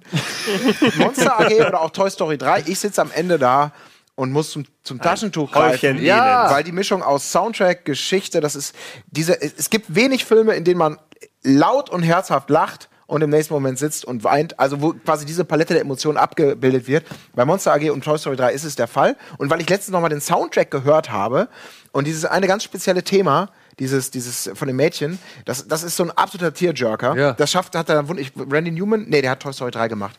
Der Jack, äh, Michael ähm, Giacchino? Giacchino, ich glaube, der hat Monster AG gemacht. Und das hat das bei mir schon getriggert. Und ich finde es total spannend, einfach nur zu sehen oder, oder zu wissen, ob ein Kind ähm, diese, diese Emotionalität wahrnimmt oder ob man da wirklich eher sagt, nö, ich, alles was Spaß, alles was Action ist, man ist da vielleicht noch nicht so weit. Äh, Ja, der ist, wie reagiert er da? Mhm. Der ist nicht so, dass er jetzt irgendwie ergriffen ist vor Freude oder vor, vor, keine Ahnung, Melancholie oder so. Ja, also der Jahren, ja. verdrückt da jetzt nicht so die Träne, weil die beiden sich am Ende halt irgendwie, Spoiler, Entschuldigung, weil die beiden sich am Ende irgendwie wiederfinden. Mhm. Ich meine, ich saß daneben, weißt du, und dann macht er ja, macht Sally ja am Ende die Tür auf und du hörst ja die Tante. Und wirklich, ey, das, boom, instant, Mhm. Ja, schießen die Tränen Ja. ins Auge so und du kannst dich gar nicht dagegen wehren, ja. Und ich, oh, ich hatte wieder so ein breites Grinsen und mein Sohn saß da und, oh, cool, die haben mich Ja. wieder so, ja, der freut sich halt. Und ich fand es halt so geil, wie der halt in dem Film einfach mitgegangen ist, ja, wie der, wenn die da mit diesen Türen durch dieses. Lager fahren und er das, oh, und, und wirklich, ne, Ja. er fährt so mit und, oh, und Das ist halt faszinierend, ne? Weil da sind wir wieder bei diesem James Bond Star Wars Ding. Das ist so ein bisschen wie bei, bei Up. Diese Momente, wo sagen wir mal, wo die sich bei Pixar oder wo auch immer sagen, wir müssen alle abholen. Und Kids stehen auf Action, Kids stehen dann auf Bum Bum und Achterbahnfahrten. Für mich, diese Türszene ist in dem Fall sehr kreativ. Bei Up zum Beispiel, diese ewig lange Action-Szene in dem Zeppelin dann da Ja. oben mit dem Geballer. Da, wo ich genau wusste, okay, jetzt macht er das eher für die Kids. Ich klink mich mal eben aus, ich nehme das jetzt mit. Ja, aber das, das ist jetzt unter ferner Liefen. Ich meine, die Wir alle denken an das ja- Intro bei, bei, bei Up und, und die Rahmenhandlung. Und das ist irgendwie cool, dass die es natürlich alles schaffen. Ja. Aber das finde ich schön, dass man da diese Spannung dann vielleicht noch erlebt, die man selber 20 Jahre vorher erlebt hätte. Ja, Also ja also bei. Up hast du als Erwachsener ja halt einfach diese ersten zehn Ja. Minuten. Ne? Also die entschädigen ja, also die bauen ja so eine emotionale Wucht Ja. auf, das entschädigt fast für den kompletten Ja. Rest des Films, obwohl der auch schön Nee, ist. der- finde ich auch, der ist, ist ja ein schöner Film. Ja. Nur da hätte, hätte ich dann gesagt, okay, komm, die, die, die zu exzessiven Action-Einlagen hätte Ja. ich mir sparen können, aber das ist der erwachsene Colin. Der Kinder-Colin hätte wahrscheinlich genau da gesagt, jetzt kommt's, jetzt kommt's, jetzt kommt's. Incredibles 2 ist nächstes Jahr, ne? Oder? Incredibles 2 ist nächstes Jahr, da freue ich mich auch sehr Ja, drauf. ich habe schon lange Und da werde ich mit meinem Sohn auch ins Kino gehen, weil ich glaube, da ist er schon alt genug für. Ja, kein, keine aktuellen Pixar-Filme ist schon länger nicht mehr gesehen. Auch Findet Dory fand ich cool. Ja, der war Coco- auch besser, als ich dachte. Coco habe ich noch nicht gesehen. Coco muss ich auch sagen, so im Nachhinein betrachtet ist es schon ein toller Film, ja, der halt leider das Problem hat, dass er ziemlich viel variiert und wiederholt, was man halt schon von anderen Pixar-Filmen kennt. Aber wie der sein zentrales Thema angeht, das fand ich schon echt sehr, sehr bewundernswert. So, ne? Also das war schon echt eine schöne Geschichte. Alles steht Kopf war, glaube ich, der letzte, den ich richtig gut fand. Ja, der war auch, der aber war ich auch habe den jetzt auch nicht Hauptsache Cast 3 war gut, ne? Cast 3 finde ich zum Beispiel besser, als er teilweise gemacht wurde. Ja, denn Cast 3 wäre eigentlich der Film gewesen, den ich gerne nach dem ersten Cast gesehen hätte, weil der deutlich erwachsener ist und auch, finde ich, mit diesen Themen, die dieser Film behandelt, echt sehr, ja, sehr umfassend umgeht. So. Also du kannst es als kleines Kind verstehen, aber du kannst es auch als Erwachsener gut nachvollziehen. Und ich fand den wirklich eigentlich besser, als er gemacht wurde. Obwohl viele Leute gesagt haben, ja, das ist auch wieder nur dieselbe Geschichte nochmal erzählt und ja, nichts Neues und eigentlich haben sich das, hat sich das Thema ausgereizt. Aber Wann kommt Toy Story 4? Nächstes Jahr oder 2019? boah, das weiß ich jetzt leider nicht. Also ich meine, der ist ja, glaube ich, schon. Aber ich glaube, wenn- Jahr gemünzt zumindest. Ne? Wenn nächstes Jahr Incredibles 2 kommt, dann Das kommt ist Toy Story Ich kann 4 mir nicht, dass nicht schon nächstes dauert, Jahr. ja. Ja. Aber ein Film, der nächstes Jahr auch ins Kino kommt und der schon direkt zu Beginn im Januar ins Kino kommt und den ich euch sehr ans Herz legen möchte, ja, für den haben wir jetzt auch eine kleine Preview am Start. Denn wir verlosen mit dem Verleih zusammen, mit freundlicher Unterstützung des Verleihs, ich weiß den Verleih jetzt gerade gar nicht, ich glaube, es ist Fox, ich hoffe, es ist Fox. Ähm, Meinst du? nein, ich muss das jetzt kontrollieren. Nächstes Jahr musst du Disney sagen. Ja, ja, stimmt. Ich muss ja jetzt Disney sagen. Oh Mann. Nein, ich hoffe, es ist. Es In ist zehn Jahren musst du nur noch Disney sagen. Sieh's mal so. Das, Das stimmt, ne? Da- auch. ja, erleichtert da- vieles dann. Das äh, ist natürlich. Das ist natürlich dann äh, vereinfacht. Ja, es ist Fox Searchlight. Haha, es ist Fox. Okay. Gemeinsam mit Fox schicken wir euch ins Kino. Und zwar in Three Billboards Outside Ebbing, Missouri. Und zwar haben wir ein ganzes Kino zur Verfügung, das wir hier in Hamburg gemietet haben, am 17. Januar um 20 Uhr im Cinemax Dammtor. Und ich weiß nicht, ob jetzt hier so ein Link eingeblendet wird, der ist da, aber der wird auch später unter dem Video hier noch stehen und den werden wir auch noch über die Social Media Kanäle raushauen. Ihr müsst einfach auf diesen Link klicken und euch anmelden und dann könnt ihr vielleicht mit uns zusammen diesen Film gucken. Ich werde auf jeden Fall reingehen, ich werde auch hier in der Redaktion Ja. Möglichst viele Leute stark dafür machen, sich diesen Film mit uns anzuschauen, denn der ist wirklich ganz, ganz fantastisch. Bin, seit, seitdem ich den Trailer vor langer Zeit gesehen habe, der ist ja schon mal ein bisschen länger draußen gewesen, bin ich ziemlich gehypt. Ne? Ja. Also Francis McDormand kann man sich immer Ey. eigentlich geben und da in der Rolle. Woody Harrelson und Sam Rockwell sind so eine Offenbarung in diesem Film. Das ist einfach ein cineastischer Erguss, den man sich da angucken kann. Ich habe wirklich, ich habe gelacht, ich habe geweint, ich habe geflucht, ich habe alle Emotionen abgerufen. Ganz toller Film. Ganz toller Film. Und wie gesagt, wir möchten gerne diesen Film mit euch zusammen gucken.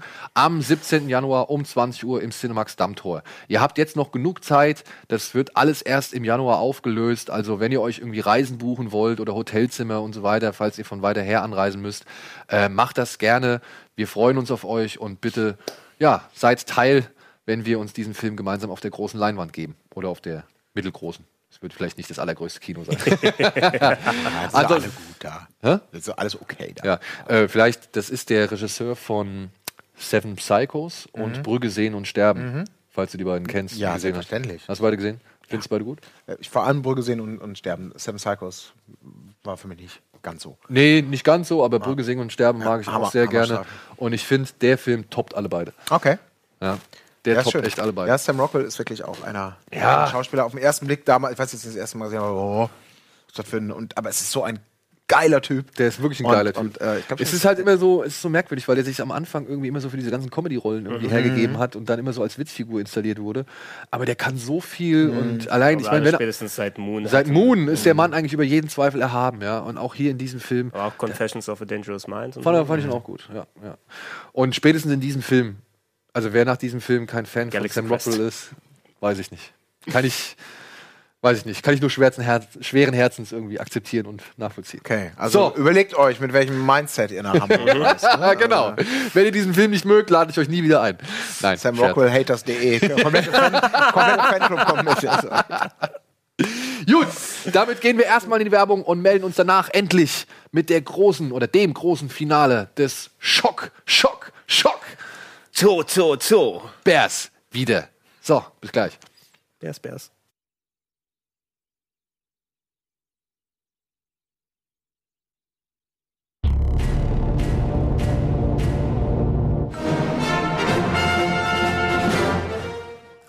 Bei dieser Musik, ne? Das ist auch wieder. Vielleicht liegt es an den Feiertagen, aber man wird so schnell und so leicht melancholisch und wehmütig so. Oder Schon lange den vierten Teil nicht mehr gesehen, ne? Ja, la- Zeit. Den will ich mir aber auch gar nicht so oft angucken. Und ich, ich habe Angst vor dem Moment, an dem ich irgendwann mal vielleicht so mit 60 dann da sitze und denke mir, ach komm, so schlimm war es eigentlich gar nicht.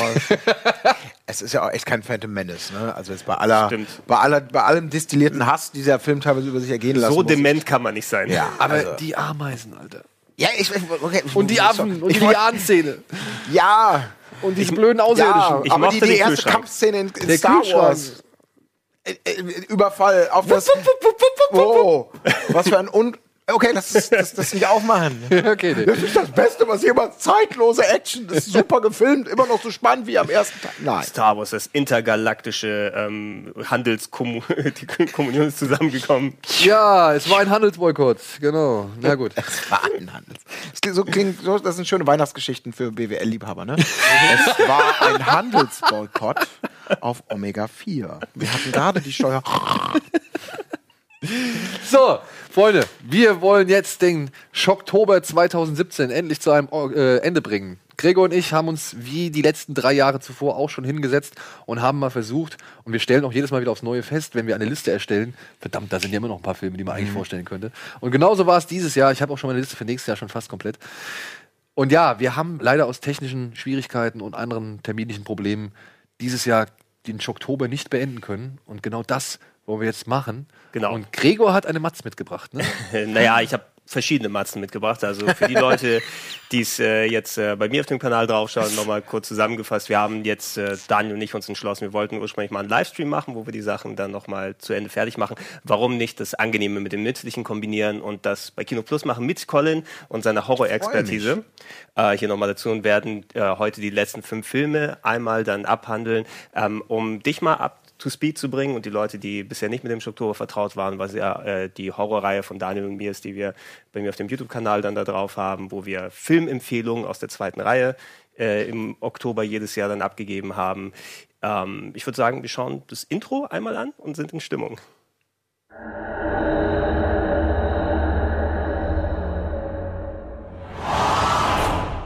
Kaiser. Oh, das ging aber. Das war das Das Intro. war das Das Intro. Intro ist eigentlich Minimal nee, das Intro abgewandelt. ist, das Intro ist eigentlich länger. Zeig's noch mal ganz. Was ist denn das? Show me the Intro.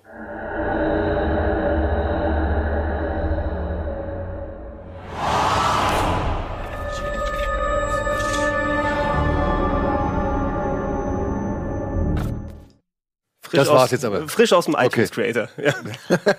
Na gut, irgendwo kommen die, die Tricks ja auch her. Wo kommt Ja, das Bild her? So, das war ein, Geil, ne? äh, ein Fanartwork. Das ist das Oktober 4 Logo. Geil, Alter. Wer hat das gemacht? Das weiß ich nicht, das war das Internet. Oh, cool. Aber es ist eine schöne Zusammenfassung. Ich gucke mal, wie viele Horror-Ikonen. Natürlich für dieses Jahr hat es gepasst, dass man äh, dann äh, den äh, schönen Clown in der Mitte Mhm. Ja, nochmal. Pennywise, die Monsters. Das ist doch Supernatural, der da rechts oben, oder? Äh, ja, das sind die Brüder da. Eli Und das ist dann nein, Nosferatu dann Nee, ich glaube, das ist hier Brennmus Salem, Toby Hooper. Also, Der, der, der oberböse Vampir, der ist ja eindeutig an, an Nosferatu. An, an Nosferatu können wir das Bild orientiert mal hat. groß zeigen, Regie, was wir äh, da drauf haben. Wir rätseln gerade, wie die Charaktere sind. Falls die Möglichkeit vorhanden ist. Ja, es ist kreuz und quer. Viel tiefer. Also die Mhm. von Nosferatu würde ich auch eigentlich sagen. Äh, Grandpa Monster erkennst du oben rechts in der Ja, Ecke. genau. Na, Aber wer ist, wer ist der Mann mit dem Hut und diesem, diesem Käfig da? Diesem runden ist das der Käfig Käfig oder ist es ein Leuchtturm? Unten ist ja auch noch jemand, den wir von hinten sehen. Ja. Also Dexter erkenne ich natürlich ganz leicht. Wer ist die Frau links neben Pennywise? Ah, hier True Blood. Das ist äh, Ah, Susie Anna, pa. Anna Paquin. Ja, genau. Okay. Ist das Dexter da drunter? Ja, das sollte, Das sollte? Dexter Könnte sein, Dexter ja, genau. sein. Also müsste eigentlich Dexter sein. Das Ja, da oben könnte dann auch. Ja, das ist dann äh, wahrscheinlich oben der da auch Skarsgård, True der Blood, Alexander. Ne? Ja. Ja. Und Okay, das das da sind- ist Bela Lugosi oder was? Wer ist das? Der alte Mann Zweite, da. wo Der, der- links, der, der rechts von dem Mann mit dem Hut. Ich Das- glaube, nee, nee, das nee, sieht nicht das nach Bela Lugosi aus. nee. Ne? Also, Da, da müssen wir, also die, die Leute können in den Comments mal Ja, alle, ja, alle ja, erkennen. Das sind bestimmt welche, die schon alle Also aus Mr. Mr. Hyde sein aus irgendeiner Colin, einer Ja, der zahlreichen Dr. Jekyll Mr. Hyde Verfilmungen oder so vielleicht. Okay. Ne? Aber, also ich weiß es nicht. True Blood habe ich leider nie gesehen, Blood. Ähm, Ähm, natürlich alles jetzt äh, Leute aus Franchise, die hier nicht vorkommen werden in den Filmtipps, weil die doch einen kleinen Tacken zu groß sind dafür.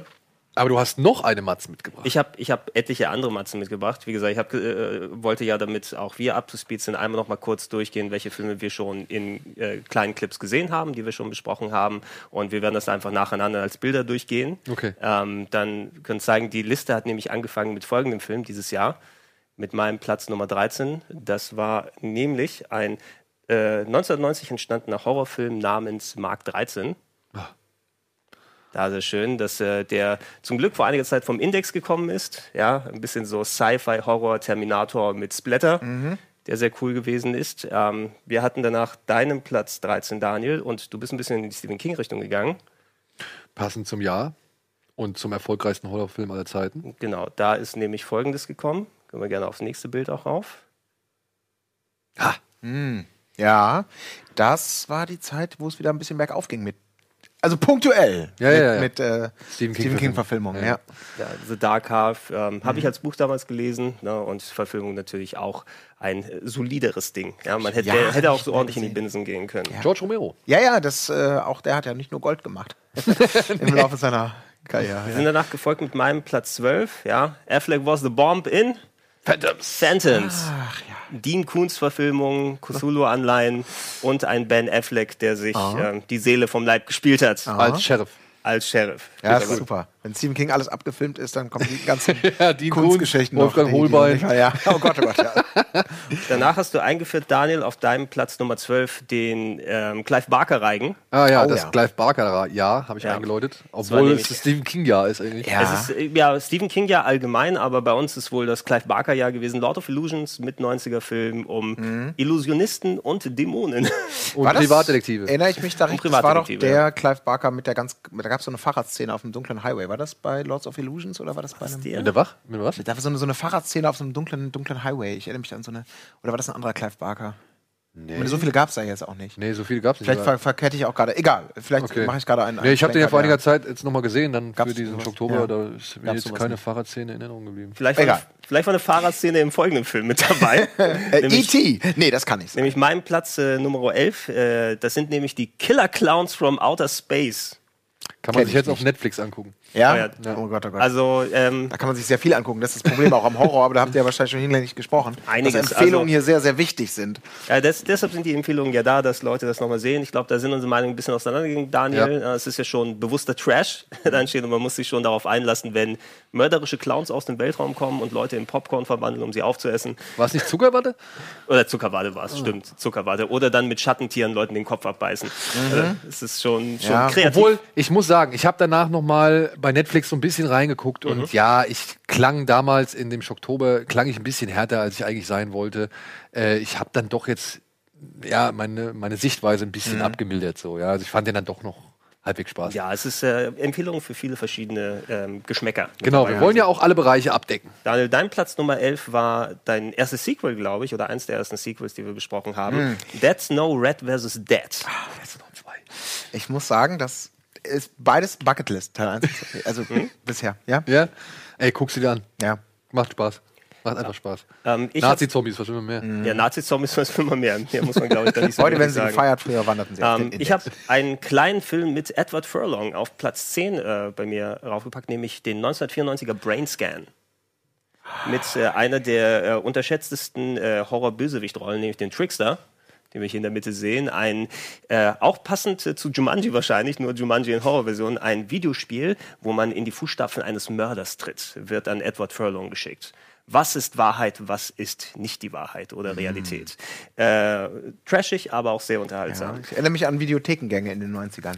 Ne? Genau das ein habe ich gesagt. ja. Ein Cover, dass man Ja, 10.000 ja. Mal, dass man 10.000 Mal dran vorbeigelaufen Ja. so und man hat es nicht mitgenommen und man hat auch nicht den Zeitpunkt gefunden, um es vielleicht mal mitzunehmen. So, da gibt es immer so noch Genau drei, vier das, andere Cover, die waren irgendwie verführerischer. Troll 2 zum Beispiel. ja, so ging es mir ähnlich. ja. Daniel, du bist danach gefolgt mit deinem Platz Nummer 10, ein äh, Spätwerk von Stuart Gordon, oder? Kriegst du durcheinander? Stuck. Stuck. Ja. Ein Mann, eine Windscheibe und ein Auto.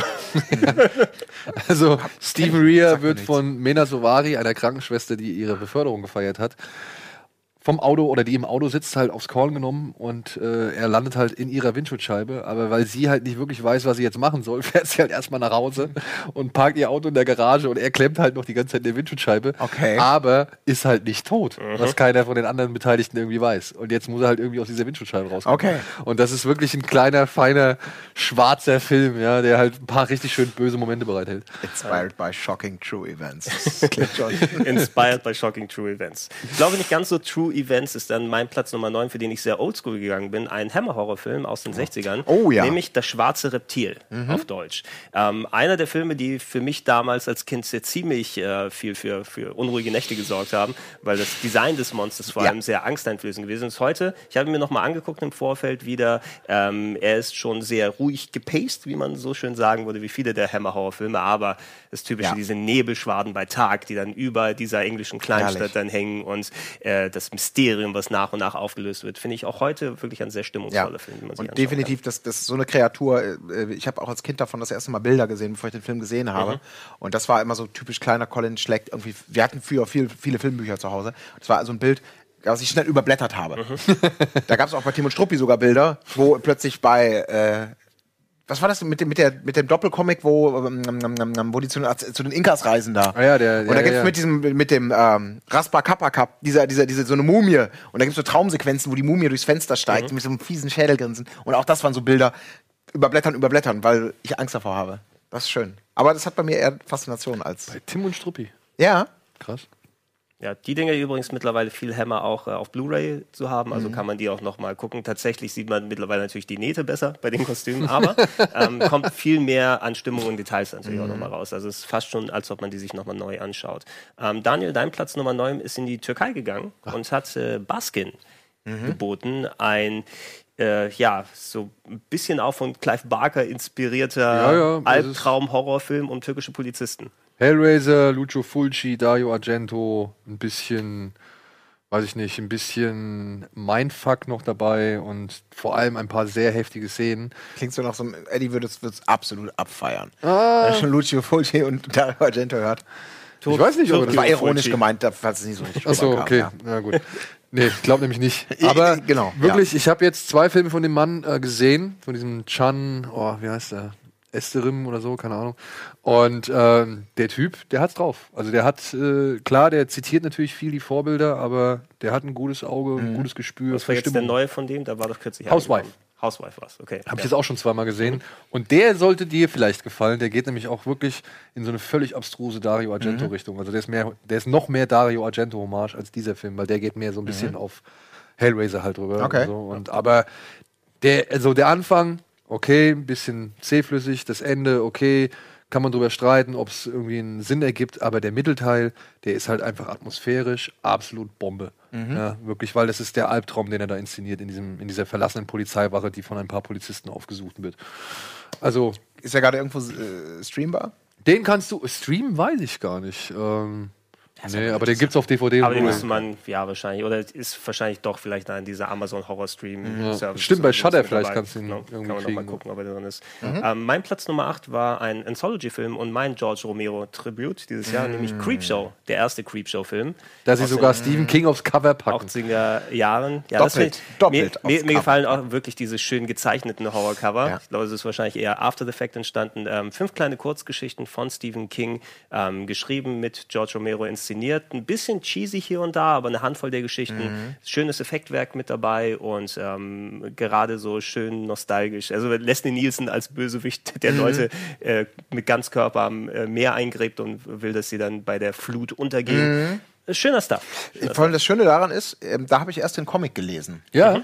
Und der Comic hat mich einen deutlich drastischeren Film erwarten lassen. Gerade bei dieser The Basket-Geschichte mit dem Monster, da gab es so ein paar super heftige, also wirklich ziemlich heftig drastische Darstellungen, wie dieses Monster eben äh, ja auf, auf Beutefang geht, mit wirklich heftigen Bildern.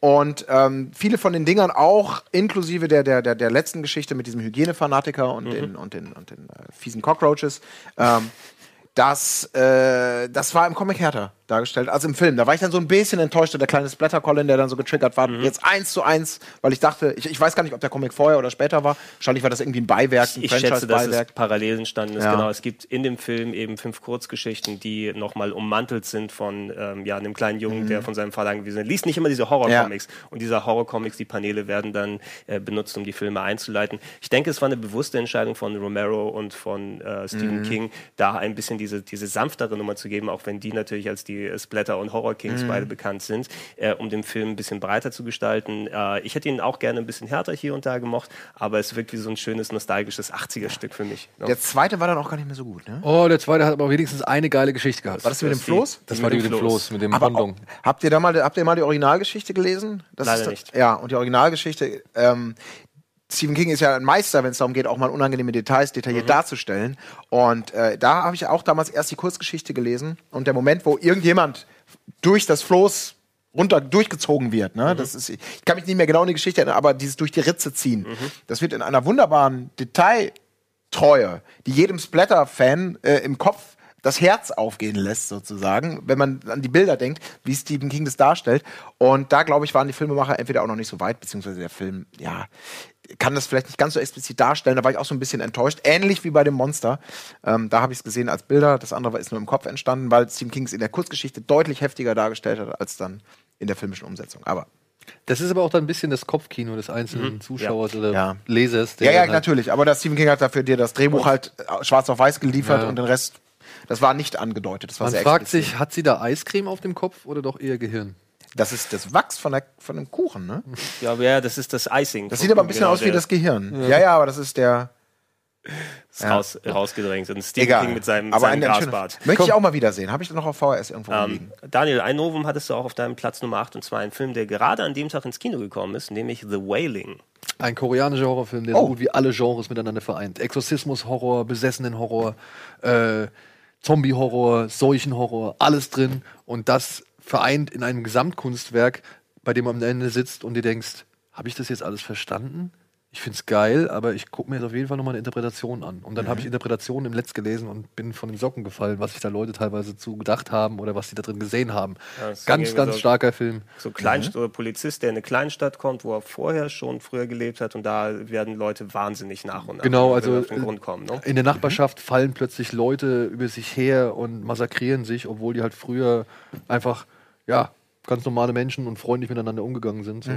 Und die werden jetzt halt zu blutrünstigen Monstern und man hat irgendwie eine Pilzinfektion, irgendwie einen Verdacht, aber dann erwischt es auch die Tochter von dem Polizisten, der da in dem Mordfall ermittelt und es geht weiter und es geht weiter. Ich will jetzt nicht zu viel verraten, weil das ist ein Film, den sollte man möglichst blank erleben und auf sich wirken lassen, denn es ist auf jeden Fall ein. Erlebnis. Also es gehört mit zu, ja, das werdet ihr nächste Woche noch erleben, auf jeden Fall zu meinen Lieblingsfilmen des Jahres. Ich habe den zwar letztes Jahr schon gesehen und nächstes Jahr, dürft ihr euch darauf freuen, werden wir davon auch noch mal ein paar DVDs verlosen. Das ist doch sehr schön. Okay, ich mach mit beim Gewinnspiel. Ich bin für meinen Platz 7 etwas oldschooliger gegangen und habe äh, ein, eine Sternstunde des Polizeihorrors. Ja, Nämlich- hab ich fast wieder vergessen. Maniac Cop mit dem unvergleichlichen äh, Robert Zedar, das Kinn der Kinne. Ja. Der super Kinne. übertriebenen Maske, oder war die im ersten noch nicht? Die war beim ersten noch nicht, die war erst im zweiten. Stimmt. Genau, aber Also- es war trotzdem schon Ja. ja. äh, Robert Zedar, eine der Ikonen des äh, B, C und D-Movie Horrors. Ja, selber mit einer, einer Deformität geboren worden, die ihm ein extrem breites und großes Kinn gegeben hat, sodass er sehr viel in so Horrorfilmen gecastet wurde. Und hier ging's. Weißt du noch den Namen, Daniel? Ne, dann versuchst du gerade nachzudenken. Ich versuche ne? gerade nachzudenken. Frank Liddell oder sowas? Nee, Matt Matt? Cordell. Cordell. Naja, fast. Der Polizist Matt Cordell, ja, gestorben, aber anscheinend nicht gestorben. Und als untoter Polizist verteilt er Strafzettel mit dem Schlachtermesser. Ja. Das war doch auch ein äh, William Lustig, oder? Der erste? Oder nicht? Oder erinnere ich mich da das? Ist der? William lustig? War das ein William Ich hatte da Lustig? immer so eine Assoziation, die jetzt aber nicht durch den Namen, äh, durch, durch Maniac kam. Ich habe irgendwie.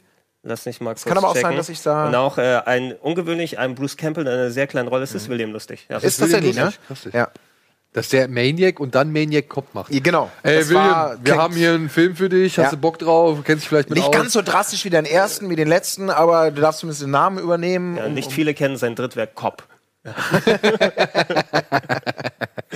Obwohl ich Geil. muss ja sagen, ich finde auch das Remake von Maniac Das war super. richtig geil. Ja, absolut. Richtig, richtig geil. absolut. War, das war mal einfach ein fresh Approach Genau. zu einem, einer, einer bekannten Story irgendwie. Fand ich auch. Das war ein Ja. cooles Ding. Ähm, die Maniac Cops, also den zweiten haben wir ja auch noch mal ein bisschen besprochen, der ja auch ein interessantes Follow-up ist. Danach kann man es eigentlich ad acta legen, obwohl, Obwohl es noch einen dritten Teil gab. Ne? ähm, äh, auch äh, seit einiger Zeit auf Blu-ray erhältlich und viele dieser Filme zum Glück in dem Zuge auch dann von Indexlisten runter, mittlerweile offiziell dann in Deutschland erhältlich und ich finde es ein schönes nostalgisches Stück von Ende der 80er, das man Da sich habe ich so ein bisschen Angst. Kann. Also ich habe echt Angst davor, dass der wirklich miserabel gealtert ist. So. Das geht. Das ist so wie, wie früher fand ich, äh, fand ich Jason Takes Manhattan schon scheiße. Ich glaube, heute ist er unerträglich und ich habe da Ey, ein der ist so Angst, langweilig, der ist wirklich unglaublich, so langweilig. unglaublich beschissener Haufen Scheiße. Ist Ja. das. Ein Glück sind Und sie die sind danach. alle nicht wirklich, also viele von denen sind nicht wirklich obwohl gut. Jason Goes to Hell ging danach schon wieder in die bessere Der Richtung. stimmt, ja. Aber auch da muss ich sagen, da habe ich damals ein Fangoria-Magazin gehabt, mit so einem großen Making-of. Und da waren Bilder drin, wie der eine Typ in allen Details auf der, auf der Spiegelei-Platte liegt. Also die haben ja immer so viel, viel Freude mit Splatter-Details gehabt. Und die Hälfte dieser Bilder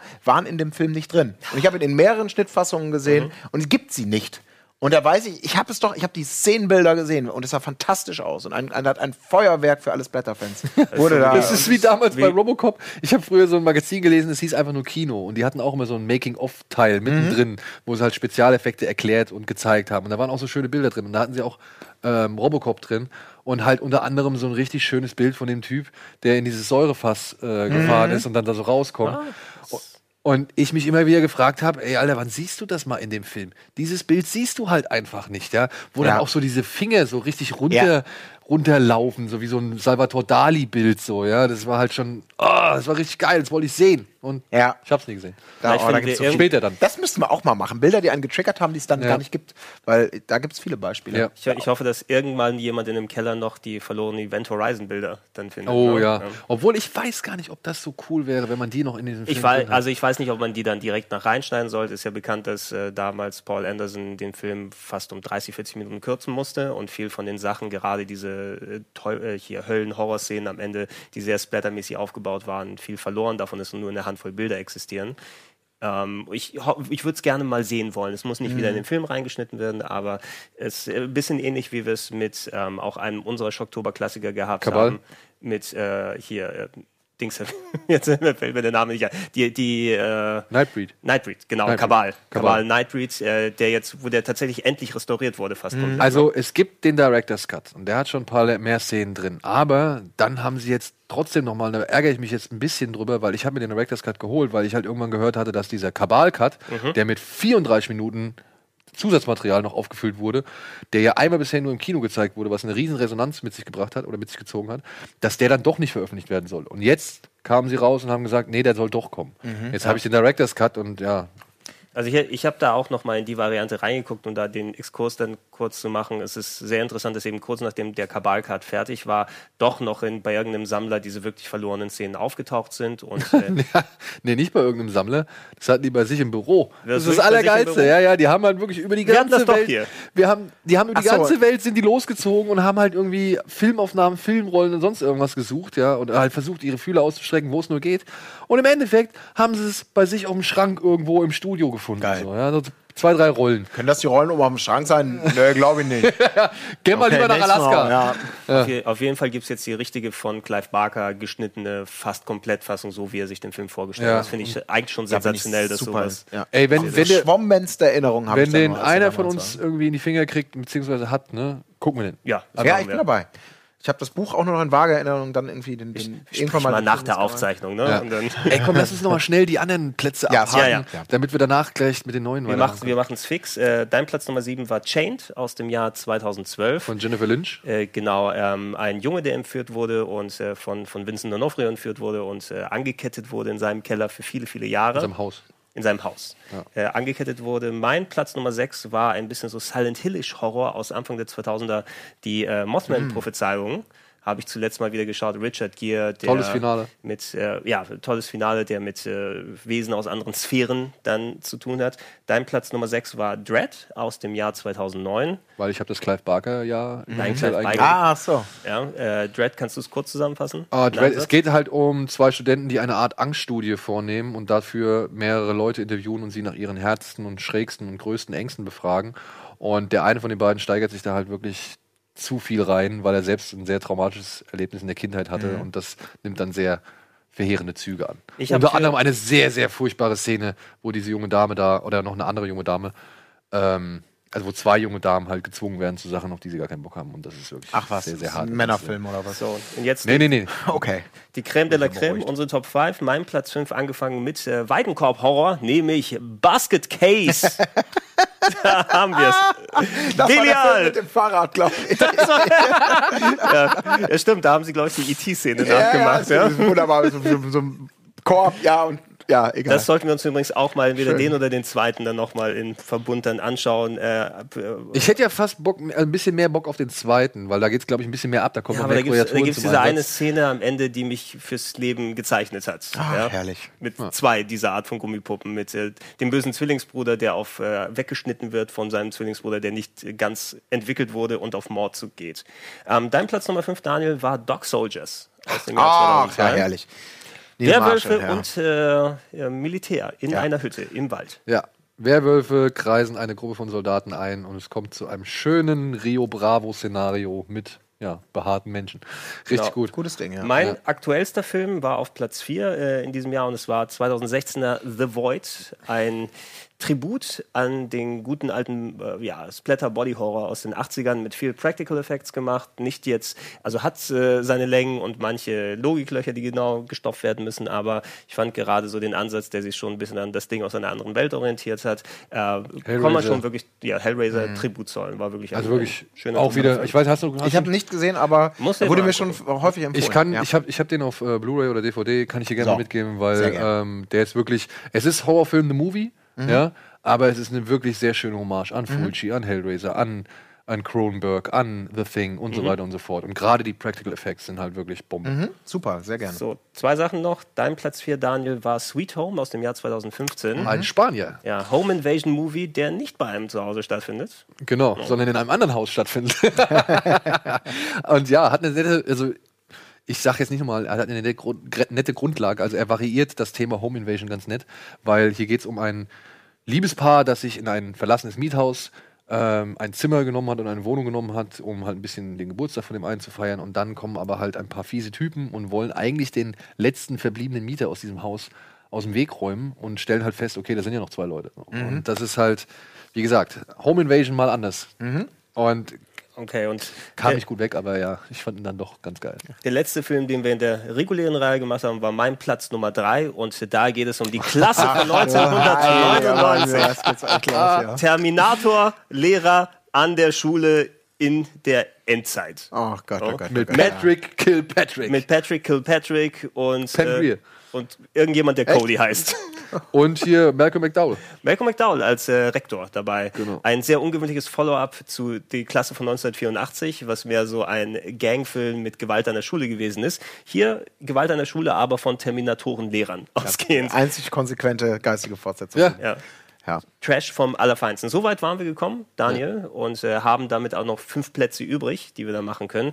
Ich würde sagen, Nach ähm, der Werbung. Nach der Werbung, wir machen kurz Pause und dann gehen wir die Vollen. Wenn Pädagogik nicht mehr weiter weiß, müssen die Kampfmaschinen zum Einsatz kommen. Hausarbeiten vergessen. Zeigt die Hausarbeiten, Hausarbeiten. Hier sind sie doch. Äh, Durch, durch, durchgeballert Ja, dadurch. 30 seconds to comply. Gut, bis gleich nach der Werbung und unseren Top 5 für den Schocktober 2017.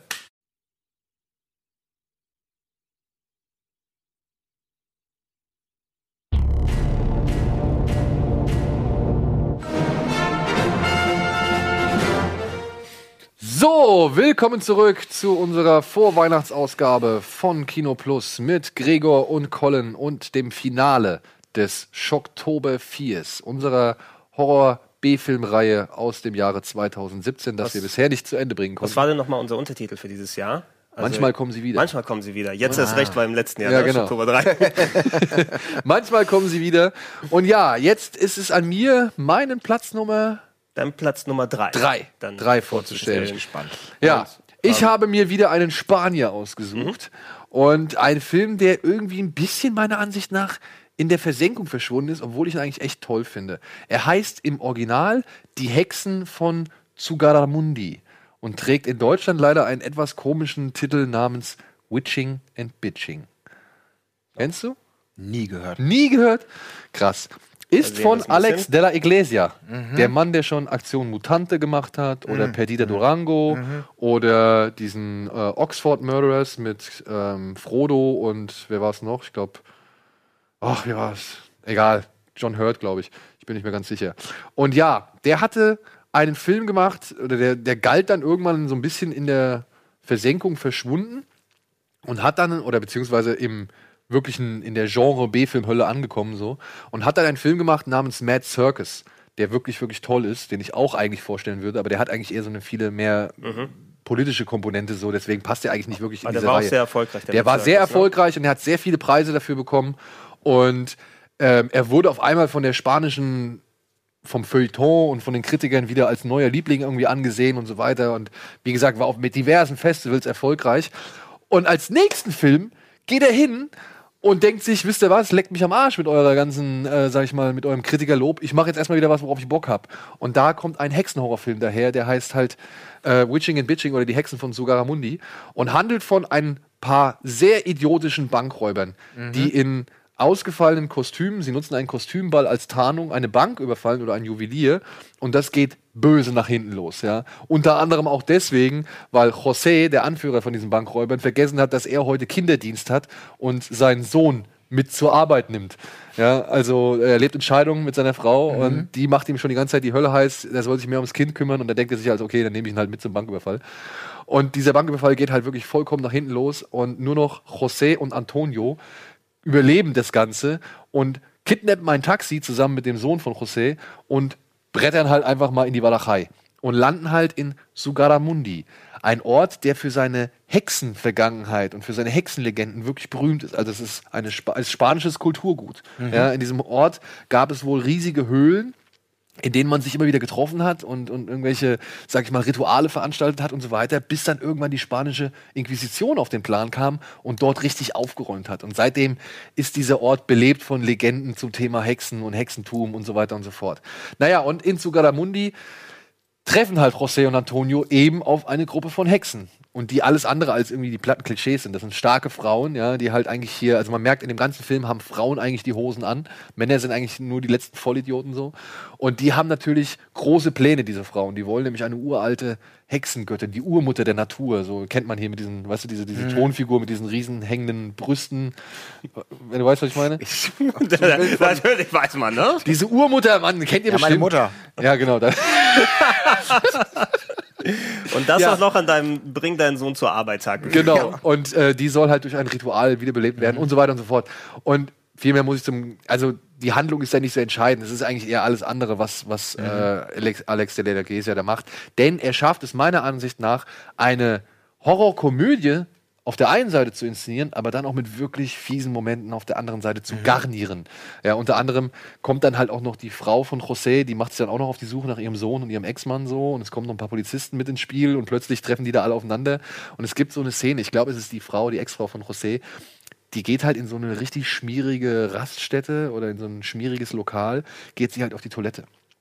Und weil das halt eher so ein Plumpsklo ist, kniet sie halt, also, also kniet sie halt dann so schön da drüber und du siehst halt in dem Moment so ein Auge unten aus dem Loch rausgucken und dann kommt halt so ein Arm und langsam nach oben. Und das sind halt Momente, die feierst du auf der einen Seite ab, aber auf der anderen Seite willst du eigentlich nicht wissen, was als nächstes passiert. So, es ist halt wirklich echt sehr, sehr geil, welches Spannungsgefälle Alex de la Iglesia in diesem Film unterbringt. Ja, plus halt der Folklore, der spanischen Folklore, plus halt starke Frauenfiguren und plus halt auch wirklich ein Finale, wo dann alles drüber und drunter geht. So. Und es ist einfach ein ausgelassener Hexenspaß, der aber trotzdem Mut zur Härte zeigt. So. Also, wie gesagt, äh, ist irgendwie echt komplett in der Versenkung verschwunden, ja, und hat halt auch diesen blöden deutschen Titel Witching und Bitching. Weil, ja, du hast leider es ja leider auch so häufig, Titel. dass, dass da viel auch, äh, weil es europäischer Horror ist, oder Horror in Anführungsstrichen, aber europäische Filme gerne dann einfach von der Masse an Ami-Stuff, der kommt, äh, über, überschüttet werden. Was ich vor Urzeiten mal Aktion Mutante gesehen hatte und ich glaube, da entsprechend auch mal interessiert und gehypt bin, dann äh, Ja, zu sehen, was der Film Also- Interessant, ja. Ich, wie gesagt, die Reihe ist natürlich da, um euch Filme ans Herz zu legen. Ne? Aber den, wie gesagt, bin ich auch mit vollster Überzeugung. Guckt euch diesen Film mal an. Ist ein netter kleiner Zeitvertreib aus anderen Landen, aus Spanien und ähm, mit dieser, sag ich mal, doch ausgelassenen Verrücktheit, die Alex Delegues ja schon öfter mal an den Tag gelegt hat. Klingt gut. El Dia de la Bestia zum Beispiel ist auch noch so ein großer Film von ihm und ja, und so weiter und so fort. So, und Mad Circus, Mad Circus müsst ihr euch auch vormerken, auch ein toller Film. Genau, vielleicht kommt es dann in Schocktober 5 nochmal im Spezielleren dann darin vor. Äh, mein Platz Nummer zwei ist ein wenig älterer Film, wer hätte das gedacht? Aus einem Jahr, das äh, gerade sehr viel Relevanz für uns hatte, Daniel, aus dem Jahr 1987 nämlich. Und äh, es ist äh, ungewöhnlicher Vampirhorror. Ja, ein wenig anders äh, gestaltet als er ist. Äh, inszeniert von Catherine Bigelow. ja. Ja, da können wir es gerne auch äh, laufen lassen, nämlich ein kleiner Film namens Near Dark. Ey, Gregor, toll, weil das Ja. wäre nämlich einer der Filme gewesen, die ich auch irgendwann mal garantiert nochmal mit eingeflochten hätte. Äh, Near Dark äh, hat auch so einen schönen deutschen Untertitel, den wir, glaube ich, im Trailermaterial hier noch sehen. Es geht darum, dass äh, der Sohn eines Farmers. ähm, Caleb. Caleb, ja, natürlich, ist perfekter Name. Für sowas äh, trifft äh, auf seinen nächtlichen Streifzügen auf eine junge Frau, die sich aber herausstellt, sie ist äh, Teil eines Vampirclans, eines marodierenden Vampirclans, der seit äh, Hunderten von Jahren äh, durch die Staaten zieht und sehr ein ungewöhnlicher Clan. Das ist quasi die halbe Besetzung äh, aus Aliens, weil Catherine Bigelow damals natürlich mit James Cameron verbandelt und viele der Schauspieler aus Aliens haben den als ihren Nachfolgefilm genommen. Lance Henriksen mit dabei, äh, dann natürlich hier äh, Colonel Vasquez, wie heißt sie nochmal? Oh, ich weiß den Namen nicht mehr. Die Schauspielerin fällt uns bestimmt dann gleich noch ein, äh, mit drin. Bill Paxton mit dabei und äh, der kleine Junge, den wir in Class of 1999 gesehen haben, als der Bruder des Hauptdarstellers, ist hier auch dann mit dabei. Ähm, die nehmen äh, Caleb in ihre marodierende Familie ein und der Film dreht sich dann darum, wie er versucht, sich damit einzugewöhnen und sich auch wieder zu entwöhnen und wie die äh, darin umgehen. Ein wirklich sehr von den Charakteren lebender Film, hat auch sehr schöne Stimmung und äh, Catherine Bigelow ist eh eine, finde ich, heutzutage trotz ihres Oscars, der vor einiger Zeit ja gekommen ist, 2010 glaube ich, war es soweit, immer noch gerne unterschätzte Ja. Regisseurin. Ne? Die hat wirklich einen stimmungsvollen, schönen 80er Vampir-Horror gemacht. der Film, der hat so geile Bilder. Ihr habt eben vielleicht dieses ikonische Bild gesehen, wo sie da auf diesem Hügel stehen und von hinten das Licht kommt. Das wird so oft zitiert. Und dann gibt es auch noch ein, ein Bild, was auch fast ziemlich viele Leute mal schon mal gesehen haben könnten, wenn der kleine Vampir-Sohn, wenn der äh, gegen Ende über den Highway rennt, äh, Ja. rennt, rennt dann äh, da gibt es auch ein sehr ikonisches Bild und ja, das war einfach eine völlig neue Form von Vampiren, die man hier ähm, präsentiert bekommen Die. Nacht hat ihren Preis. Genau. Übrigens auf Deutsch. Äh, auch eine, eine wunderbare Szene. Also ich habe den noch mal äh, mir refreshed noch mal angeschaut, bevor wir die Reihe gemacht haben. Und es ist auch eine meiner Lieblingsszenen aus dem Film. Dieser schon westernartige Da. Shootout in dem Motel, wo sich die Familie in einem Motel verschanzt, Das ist tagsüber es, ja. dann äh, übernachten muss. Äh, die Polizei von außen die gefunden hat und die anfangen ähm, ja einen Shootout zu machen. Sie sind Vampire, sterben natürlich nicht durch die Kugeln, aber die Löcher, die in die äh, in das Motel geschlagen werden, lässt dann überall Lichtstrahlen reingehen, was natürlich wesentlich gefährlicher ist. Und das alleine, wie es inszeniert ist, wie das aufgebaut Mhm. ist, fast schon wie so ein, so ein Noir-Western, modern, aber mit Vampir zusammengemischt. Wie gesagt, das war ein völlig neuer Ansatz für Vampirfilme zu dem Zeitpunkt. Ja, also Catherine Bigelow würde ich sagen, ist die Frau, die eigentlich die Vampire auf eine neue Stufe ge gehoben Ja. hat. Also meiner Ansicht nach. Da kamen ja noch Lost Boys und all so Sachen, wo halt man mal versucht hat, einen neuen, frischen Ansatz für Vampire zu finden. Aber Near Dark war meiner Ansicht nach der erste Vampirfilm, der sich genau sowas getraut hat, der das Ganze kombiniert hat mit fantastischen Bildern und aber auch mit Figuren, die, und das fand ich das Faszinierende an Near Dark, als ich ihn zum ersten Mal gesehen habe. Ich habe den irgendwie auf einer, ich kann es jetzt glaube ich sagen, ne? also den, ich habe irgendwann mal eine VS-Kassette von einem Kumpel mitbekommen, da waren zwei Filme drauf, die waren illegal kopiert. Alter. Und dann stand halt der erste Film, den wollte ich eigentlich gucken. Das war deswegen ich mir die Kassette ausgeliehen habe. Und dann stand halt noch Near Dark hinten dran. Und dann habe ich mir Near Dark noch angeguckt und war erst so über, über, überrascht, wie dunkel dieser Film eigentlich ist. Ja, der fängt halt auch wirklich dann in dieser Dunkelheit an, in der Nacht. Und wie er dann halt die Frau kennenlernt. Und auch wie generell düster dieser Film ist. Aber obwohl es kein Zweifel daran besteht, dass Lance Henriksen und viele seines Vampir-Clans echte Monster sind, hat man dann irgendwann doch Mitleid mit diesen Viechern gehabt. Ja? Und das fand ich halt ziemlich, ziemlich gut gemacht. Also, ganz großer Film. Witzig. Riesenfan. Ja, witzig, aber ich habe letzte Woche habe ich meine, es gibt so drei großformatige Cinema-Bücher. Ja. Äh, und das dritte heißt Horror Moments. Das habe ich mir letzte Woche, habe ich es bei eBay Kleinanzeigen mir gekauft, endlich mal, um alle drei zu haben. Die anderen beiden hatte ich seit Kindheitstagen. Und da ist auch ein sehr großes Feature zu Catherine Bigelow drin. Und das ist von 1990, äh, also kam das Buch raus.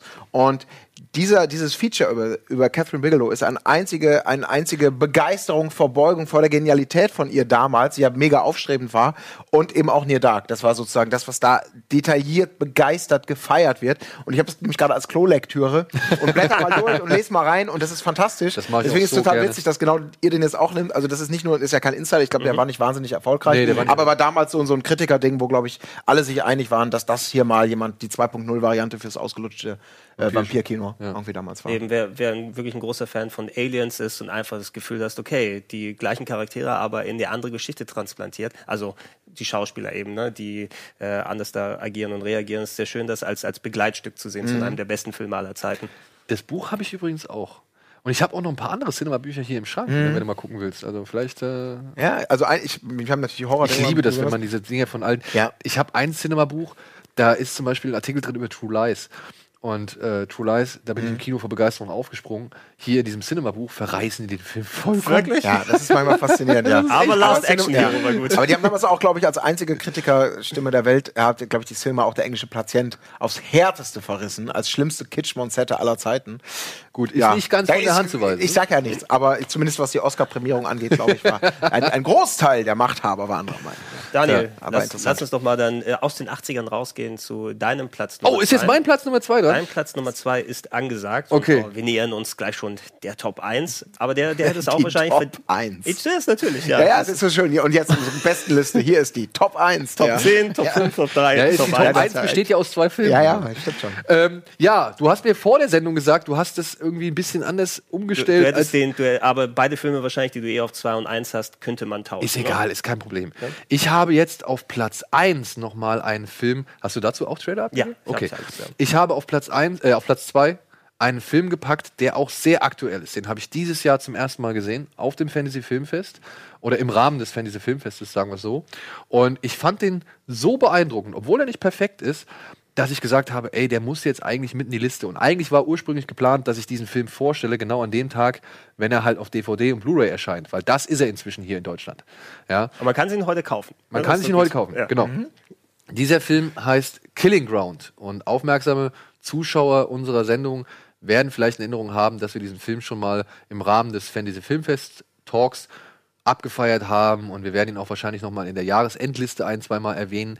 Aber dieser Film, wirklich, je länger und je mehr ich über diesen Film nachgedacht habe, umso cooler finde ich ihn. Es ist halt, auf den ersten Blick, ne, die, so die ersten quälend langen 20 Minuten, vielleicht 15 Minuten, denkst du dir, ey, das hab ich alles schon mal gesehen. Eden es Lake. Ist, es ist die, genau, es ist die ewig gleiche Outback-Soße, die du schon zigtausendmal kennst. Wolf's Creek, Eden Lake.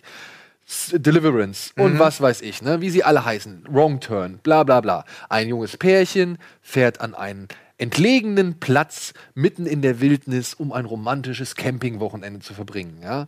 Und naja, was soll man sagen, ne? was soll man denken? Und du denkst dir so, oh nee, komm, worauf soll das jetzt hinauslaufen? Und dann nebendran ist noch ein Zelt, wo auch noch eine Familie ge gezeigt wird, die da halt ihren Campingurlaub verbringt. Und man sich halt die ganze Zeit fragt, ja, was soll das jetzt alles so und worauf soll das bloß hinauslaufen? Und ich will gar nicht zu viel verraten, denn dieser Film ist auf eine bestimmte Art und Weise strukturiert, wo du plötzlich denkst, Alter, ach komm, so hast du das gemacht. Geil.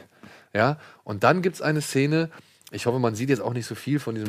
Hartes Terror. Ja, und dann kommt eine Szene, in der geht die eine, Sam heißt sie, glaube ich, die geht zum Auto. Und dann sieht man etwas, was im Hintergrund passiert. Und das hat Eddie und mir echt die Schuhe ausgezogen, weil wir gedacht haben, ach du Scheiße, ah, jetzt verstehe ich's. Und dann entwickelt sich ein Film, bei dem ich wirklich da saß und wirklich seit langer Zeit mal so wieder richtig mitgegangen Ich will gar ich will's gar nicht sehen. Ja, nee, guck's- guck's am besten. ich habe das Gefühl, es ist zu viel. Ja, ja, du hast mich jetzt schon so guck angetriggert. Guck, guck gar am besten gar nicht mehr auch- sehen will. Schau nicht in das Licht! Schau nicht in das Genau. Licht! Soll ich jetzt ins Licht gehen oder nicht? Nein. Kann ich mal entscheiden, Medium und Mutter? da, da kommen Szenen drin vor, wo ich dachte so, also wirklich, wo ich laut da saß und denke mir so, ach du Scheiße. Oder, ey, Alter, warum machst du denn das? Oder, ey, mach das doch nicht. Oder, komm, mach dies, mach jenes, greif dahin, greif dorthin, ja. Und der Film ist, wie gesagt, dramaturgisch nicht unbedingt perfekt. Es gibt auch so ein paar Entscheidungen zugunsten der Dramaturgie oder zugunsten der Gewalt oder zugunsten des Terrors, die man vielleicht nicht so ganz nachvollziehen kann. Aber nichtsdestotrotz ergibt sich daraus dann trotzdem effektive Spannung, effektiver Terror und effektive Gewalt. Weil er dann auch mal teilweise abblendet Ja. und es nicht zeigt, sondern das der Fantasie des Zuschauers überlässt. Oder weil er es halt so ganz beiläufig irgendwie nur zeigt, ja, wo du dir denkst, boah, ist das fies. Ja? gut, Und ja, es ist Backwood Horror oder Backwood Terror von mir aus, aber mit einem richtig schönen Ansatz, mit einer richtig überlegten Herangehensweise und mit ein paar wirklich krassen Momenten, Mhm. so dass ich am Ende nach wie vor begeistert bin von Killing Ground. Also meinerseits immer noch eine Empfehlung. Okay, hast mich. Muss ich mir gleich mal notieren. Ich kann es mir eh nicht merken. Oder die Wiederholung der Sendung anschauen. Ja, Sehr gut. Ja, dann äh, darf ich meinen Platz Nummer 1 für dieses Jahr präsentieren. Hau ihn raus. Und äh, es ist einer der Filme, die ich äh, in den 90ern sehr genossen habe und sehr gerne mal wieder schaue. Seinen Namen solltest du nicht öfters als fünfmal aussprechen. Wer kann es sein? Tony es, Todd. Es ist Tony Todd und der Candyman. Super. Candyman, Candyman, Candyman, das war viermal. Nochmal gilt es nicht, wenn ich es dann ausspreche. Ähm, Candyman, ah, Clive Barker. Ne, die Clive Barker Wochen sind mal wieder natürlich angesagt. Und sie sind noch nicht zu Ende, so viel sage ich jetzt schon mal. ich habe mir letztes Jahr den Soundtrack auf iTunes gekauft. Ja? tatsächlich, ja?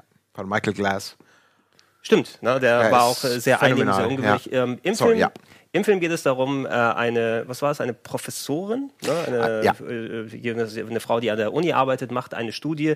Anwärterin die, ist sie. Sorry. Eine Anwärterin, genau, und sie, sie macht eine Dissertation oder versucht dann zu recherchieren, weil sie über den Fluch des Candymans berichten will. Eine urbane Legende, ja, äh, bei der es darum geht, dass der ehemalige Sohn eines äh, schwarzen äh, Sklaven dann äh, gelyncht wurde vor langer, langer Zeit. Darf ich ganz. Das ist aber doch nicht der erste, das ist der zweite Teil. Wir sehen hier nicht den Trailer zu dem guten ersten Teil. Habe ich da den falschen Ja. reingepackt? Das ist nicht der erste Candyman, da bin ich aber ziemlich sicher. Dann habe ich den Das ist falschen Trailer dann reingetan. Dann, Ja, ich, dann ignoriert das Bild, Ja. ne? dann schneide Ja. ich später den richtigen Trailer drüber. Ja. Ja. Aber es geht zumindest um den guten ersten Teil, nicht um den zweiten Teil, der dazugekommen ist. Äh, Man sieht auch erstaunlich wenig Tony Todd dann schon. für Ja, den ja, das ist auch, das ist. Er ist ja auch mit Virginia Madsen in der Hauptrolle und, und äh, sorry. Genau, um es mal zusammenzufassen, also die äh, Virginia Madsen äh, recherchiert äh, über den äh, Fluch des Candymans, ne, der äh, kommen soll, wenn man fünfmal seinen Namen ausspricht, glaube auch in den Spiegel dann rausschauen Genau, muss. vor einem Spiegel musst Ja. du stehen. Ja. Ja, und äh, dann kommt er und holt dich, wenn du es machst. Und anscheinend ist an dieser Geschichte wohl ein bisschen mehr was dran. Sie geht extra dann auch entsprechend in die Viertel der Stadt, wo sie dann ist, wo das stattfinden soll, in ein Abbruchgebäude, äh, wo Morde stattgefunden haben sollen, die wohl auf das Konto des Candymans gehen, wie die urbanen Legenden dann sagen. Und aus dieser Recherche entspinnt dann, äh, ja, also es eskaliert mehr und mehr und mehr. Und äh, ich habe mir den jetzt auch nochmal wieder angeguckt äh, und äh, ich finde es einfach, also Virginia Madsen geht durch, durch die Hölle, ja, in diesem Film und sowas. Und es wird dann immer härter und heftiger und die Bildsprache dieser Film aufwendet. Und du hast mit Tony Todd eben, ich liebe Tony Todd, ne, in welchen Rollen er auch immer aufgetreten ist, in den Ja, gut, Candyman. er hat eigentlich danach fast immer nur, das, Ja. nur Candyman gespielt. Ne? Das muss man leider sagen. Ja. Der wurde halt sehr abonniert auf diese sinistre Rolle, sage ich jetzt mal. Ja. Äh, aber dafür, die natürlich äh, eine Bösewichtrolle ist eben eine Horror-Ikone dadurch geworden. Er hat auch sehr viel äh, Star Trek-Stuff gemacht, wo ich ihn auch noch zusätzlich da raus herkenne. Hat äh, Klingonen Final Destination. Dabei. Final Destination mit dabei gewesen. Äh, aber jeder hat schon mal das Bild des Candymans gesehen, übersät mit den Bienen, mit dem Haken statt der Hand, äh, die Mio, der äh, auch sehr einnehmend eben gespielt wird. Und der Film selber, äh, die Eskalation ist da, hat aber auch eine sehr schöne Bildsprache, eine sehr gute Musik, wie du schon erwähnt hast, Colin, weil der auch die, die Musik da sehr viel Stimmung trägt. Und äh, bar jeder Sequels, die später gekommen sind, die natürlich dann viel vom Konzept ausgeschlachtet Wie haben. gibt es denn? Drei? Ich glaube insgesamt drei. Ja, drei, ne? Der zweite hat, glaube ich, dann hat dann äh, ein, zwei schöne Splatter-Momente gehabt. Ja, aber, aber- war halt. Also der, der erste war wirklich auf so vielen Ebenen, finde ich, überraschend gut. Ich habe den damals auch in der Videothek geliehen, das erste Mal gesehen, habe mir gar nicht viel erwartet.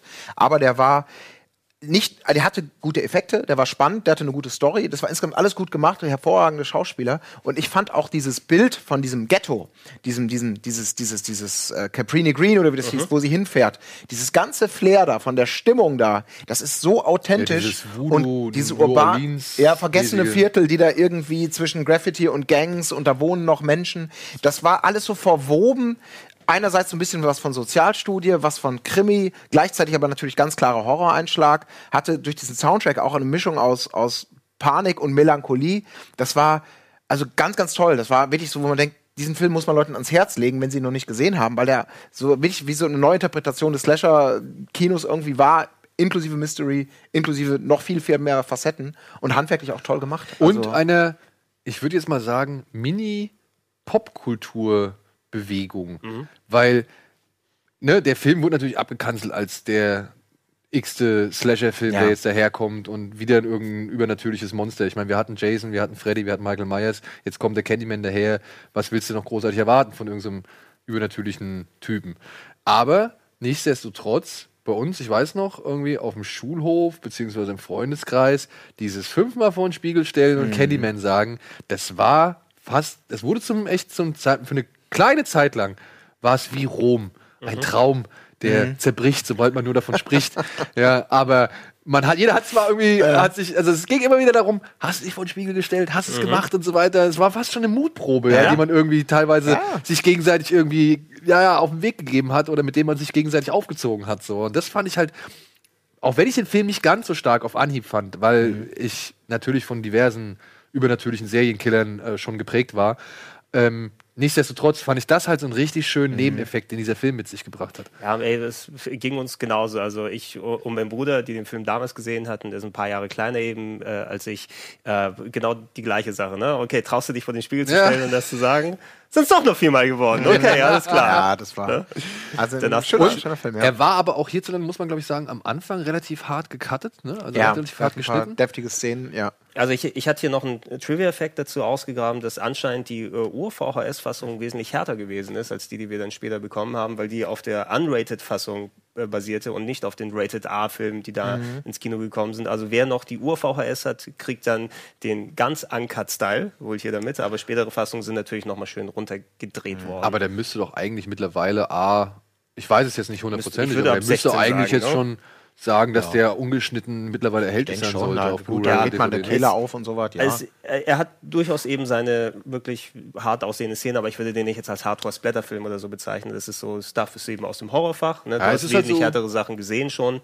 ja, aber hat ein paar, er hat ein paar Mordszenen und die Genau. sind halt, da haben sie sich schon Mühe gegeben, das Genau. äh, auch ordentlich darzustellen. Wie so oft bei Clive Barker-Filmen, ne? Da, die, die, die, die strotzen nicht jetzt Ich unbedingt meine, ja, vor gut, Gewalt, er aber ist ja kein, Clive Barker war da ja nur der, der Ideenlieferant. Ja. Ne? Wer, Bernard Rose oder wie heißt der Regisseur? Bernard Rose war's, Ja, genau. genau.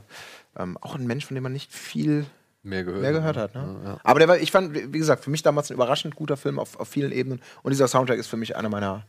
Ich mag so, ich mag so kräftige Soundtracks, die so extrem sind und nicht einfach nur Beiwerk. Und der hat zwei Themen, die einfach Das ist immer das sind. Schöne, ne? 18. So, Ja. Über Conan zum Beispiel, den ersten kannst du sagen, was du willst, ne? Also über die Ausstattung Ja. oder die Aber die. Musik. Aber die Musik Ja. ist halt Ja, einfach. Oh. Es ist wirklich ist für die Ewigkeit so, ja. Und ich glaube auch, wenn du mal dem Film die Musik wegnehmen würdest, dann würde der eher wahrscheinlich in so einer Richtung Barbaren und sonst irgendwas landen, als äh, zu dem, sag ich mal, Fantasy-Meilenstein äh, zählen, zu dem er, also der jetzt ist, so, ne? Ja. Ja, aber das war's, Candyman. mir, das war's mir wert. Immer wenn es dann um den Platz 1 Film hier geht, ist natürlich immer eine persönliche Liste, aber dann gucke ich mal, das ist ein bisschen bekannterer Film in der Mhm. Fanszene, aber ich finde, gerade dadurch, dass er mittlerweile ein bisschen älter ist, kann man den gerne auch nochmal einem neuen Publikum empfehlen. Absolut. Ey, und Tony Todd ist halt einfach zur Ikone durch diese Rolle geworden. Mhm. In Horrorkreisen, im Horrorgenre so. Und jedes Mal, wenn du irgendwie Tony Todd in einem Film siehst, ich glaube, der taucht auch bei Hatchet irgendwie auf, so, Mhm. dann freust du dich so. Hey, Tony Todd ist da, ja geil, dann ist es Ja. gar nicht so verkehrt, so der Film, ja. Gut, Ja. äh, Daniel, Dann wären wir mal beim Platz 1 angelangt. Einer bleibt über. Einer bleibt übrig. Und wo wir schon bei Clive Barker waren, machen wir doch direkt mit Clive Barker weiter. ist wirklich ungewöhnlich, dass so viel Clive Barker Ja, ich weiß auch nicht war. warum, aber ich habe irgendwie wieder so richtig Bock gekriegt irgendwie. Ich Vielleicht bin sehr, ich habe nee, ich habe ein Gefühl. Ja, Ich hab ein Gefühl- ich bin diesen gespannt. Film habe ich auch nur spontan in diese Liste mit eingef äh, eingefügt, weil ich habe dafür einen anderen Film dann rausgeschmissen, Ja, den ich mir fürs nächste Jahr auch aufhebe. Nach einer Kommentardiskussion. Genau, ne? nach einer Kommentardiskussion, weil ich eigentlich dachte, dieser Film ist inzwischen, also ist immer noch komplett indiziert in Deutschland und deswegen nehme ich ihn jetzt eigentlich nicht mit auf. Ach, deswegen, ich hatte, okay, damit ist mein, mein Guess schon raus. Ja? Okay. Aber ich habe dann über Kommentare, über YouTube-Kommentare erfahren, dass dieser Film inzwischen in Deutschland regulär erhältlich ist. Ist er vielleicht doch wieder drin? Es ist Midnight Meat Train. Äh, äh, genau. Das war dann Das war mein Guess. Aus einem Blut des Buches, Kurzgeschichte von Genau. Clive Barker. hat Ryo Kitamura, der Regisseur unter anderem von Versus und Godzilla Final Wars, Und äh, Metal Gear Solid Twin Snakes. hat er ja diesen Stoff verfilmt, wirklich in enger Zusammenarbeit mit Ryo Kitamura, äh, mit Clive Barker. Denn ich habe mir noch mal, ich habe die Blu-ray damals mir in England gekauft, weil er halt hierzulande, hierzulande halt einfach nicht erhältlich war. Ich übrigens auch. Und ich weiß noch, ich habe einen Artikel geschrieben über diesen Film für das Virus-Magazin und ich habe mein Herzblut da reingesteckt. Ich habe wirklich, ja, ich habe die Begeisterung, die ich für diesen Film auf dem Fantasy Filmfest, habe ich ihn, glaube ich, zum ersten Mal gesehen, äh, die Begeisterung, die ich für diesen Film entwickelt habe, habe ich in einen Artikel verfasst und ich habe diesen Film abgefeiert und dann kriege ich von meinem Chefredakteur zu sagen, ey, können wir leider nicht benutzen, denn der Film wird hier in Deutschland nicht auf DVD rauskommen, der ist indiziert. Bums. Alle Worte, alle Alles umsonst. alle Leidenschaft vollkommen umsonst. Aber jetzt ist er endlich wieder da und handelt von einem, was ist er? Fotografen, der durch New York zieht auf der Suche nach den Bildern, die ihn eines Tages berühmt machen. Und er wird von einer Galeristin, von einer erfolgreichen Galeristin aufgefordert, mutig zu sein und dorthin zu gehen, wo es schmerzt und wo man halt das wahre New York sieht. Und deswegen und auch sehr zum Unwillen seiner Freundin zieht er halt nachts durch New York und versucht halt Bilder zu fotografieren und zu einzufangen. Und dabei entdeckt er einen seltsam akkurat angezogenen Mann mit gleichzeitig verhindert er auch noch, dass ein Mädchen vergewaltigt wird, aber dabei entdeckt er halt diesen Mann, der halt wirklich steif und äh, zugeknöpft wirkt, aber von dem man dann erfährt, dass er in einer bestimmten U-Bahn brutalst Menschen abschlachtet. Und mehr wollen wir an dieser Ja. Stelle nicht verraten. Ja? Außer dass ja, dieser Film doch relativ prominent besetzt ist. Ne? Ja. Mit einem Bradley Cooper, den damals noch kein Schwein Ich hätte schon ganz kannte. vergessen, dass Bradley Cooper da mitgespielt hat. Ja. Vinnie Jones ist natürlich ein bisschen. Vinnie Jones, den kannte man damals, das ist kurios, ne? Vinnie Jones war damals irgendwie bekannter Mhm. durch Budam König Gras und natürlich auch als Fußballer, als ein Bradley Cooper, der hier eine, der, am- der am Anfang ja auch echt wirklich viele Horrorfilme gemacht hat. Mhm. Fall 39 zum Beispiel, oder einige Horrorfilme gemacht hat. Fall 39 war auch noch hier von Christian Albert, Mhm. war auch noch so ein Bradley Cooper-Vehikel. Und ja, Midnight Meat Train. Und ey, Colin, was, was soll man sagen? Ne? Man sitzt in diesem Film drin und man kriegt da wirklich ein paar diverse Splatter-Momente geboten, die eigentlich alles Dagewesene damals schon so ein bisschen in den Schatten gestellt haben. Ja, ich will nur eine, leider eine Sache. Das Ende, ne? Mm, Es ist halt ein Clive Barker-Ding. Also der hat ja auch mal die Tendenz, auch, auch wenn man die Geschichte liest, äh, das ist ja alles ein bisschen manchmal sperriger und freakiger und ungewöhnlicher und nicht ganz so einfach und plakativ wie vielleicht dann. Ja, das ist das falsche Wort. Das klingt jetzt so herabwürdigend wie Stephen King, der ist vielleicht manchmal ein bisschen näher an der Nachvollziehbarkeit dran, sag ich mal. Was ich bei dem Film leider problematisch fand und auch immer noch finde, ist, dass der eine gewisse exzessive Gewaltdarstellung hat, aber leider, leider, leider Gottes auch Opfer seiner CGI-Qualitäten da ist teilweise. Ja. Die CGI-Effekte, die leider, es sind, sind sehr, sehr viele CGI-Splatter-Effekte und das sieht man leider teilweise auch. Das ist Aber es war damals ich, halt. Ich will es nicht sehen, aber es tut mir leid. Ich sehe es einfach jedes Mal und es, es tut einfach in der Seele weh, dass man da zu einer bestimmten Zeit das Bestmögliche aus dem Budget gemacht hat, teilweise auch ein bisschen verliebt war in, in freakigere Inszenierungen, die nicht ganz so stumpf sind. Also das ist ja schon mit, mit Kamerafahrt und mit, mit einer gewissen Ästhetisierung geht das einher. Aber leider sieht man, ja, es ist so Marke, die Hälfte der Effekte von Walking Dead, wo man auch immer sieht, oh, ist halt alles CGI und damit leider alles, was, was cool glaube, und schockierend war, sehr abgemildert. Ein für bisschen mich. das, äh, bin ich bei dir, absolut CGI, gerade bei Horrorsachen. Man kann in gewissen Maßen ein bisschen was damit machen, ob es jetzt so Blutsblätter hier und da ab und zu mal ist, aber es wirkt so mehr rausziehen als bei allen anderen Genres, sobald du CGI da hast. Ich glaube, das ist ein bisschen so die Folge, wenn du schon die Vorteile eines äh, japanischen Regisseurs, die da mitnimmst, äh, ähm, die haben gerade in den letzten 10, 15 Jahren sind sehr CGI-heavy, egal in welchem Genre gewesen und die s- benutzen das auch mal ein bisschen freier. Das ist natürlich ein Ami-produzierter Film, kein japanischer, aber ich denke, wenn dann seine Sensibilität ist ja klar und dann kommt es mit durch den Computer und dann passiert das.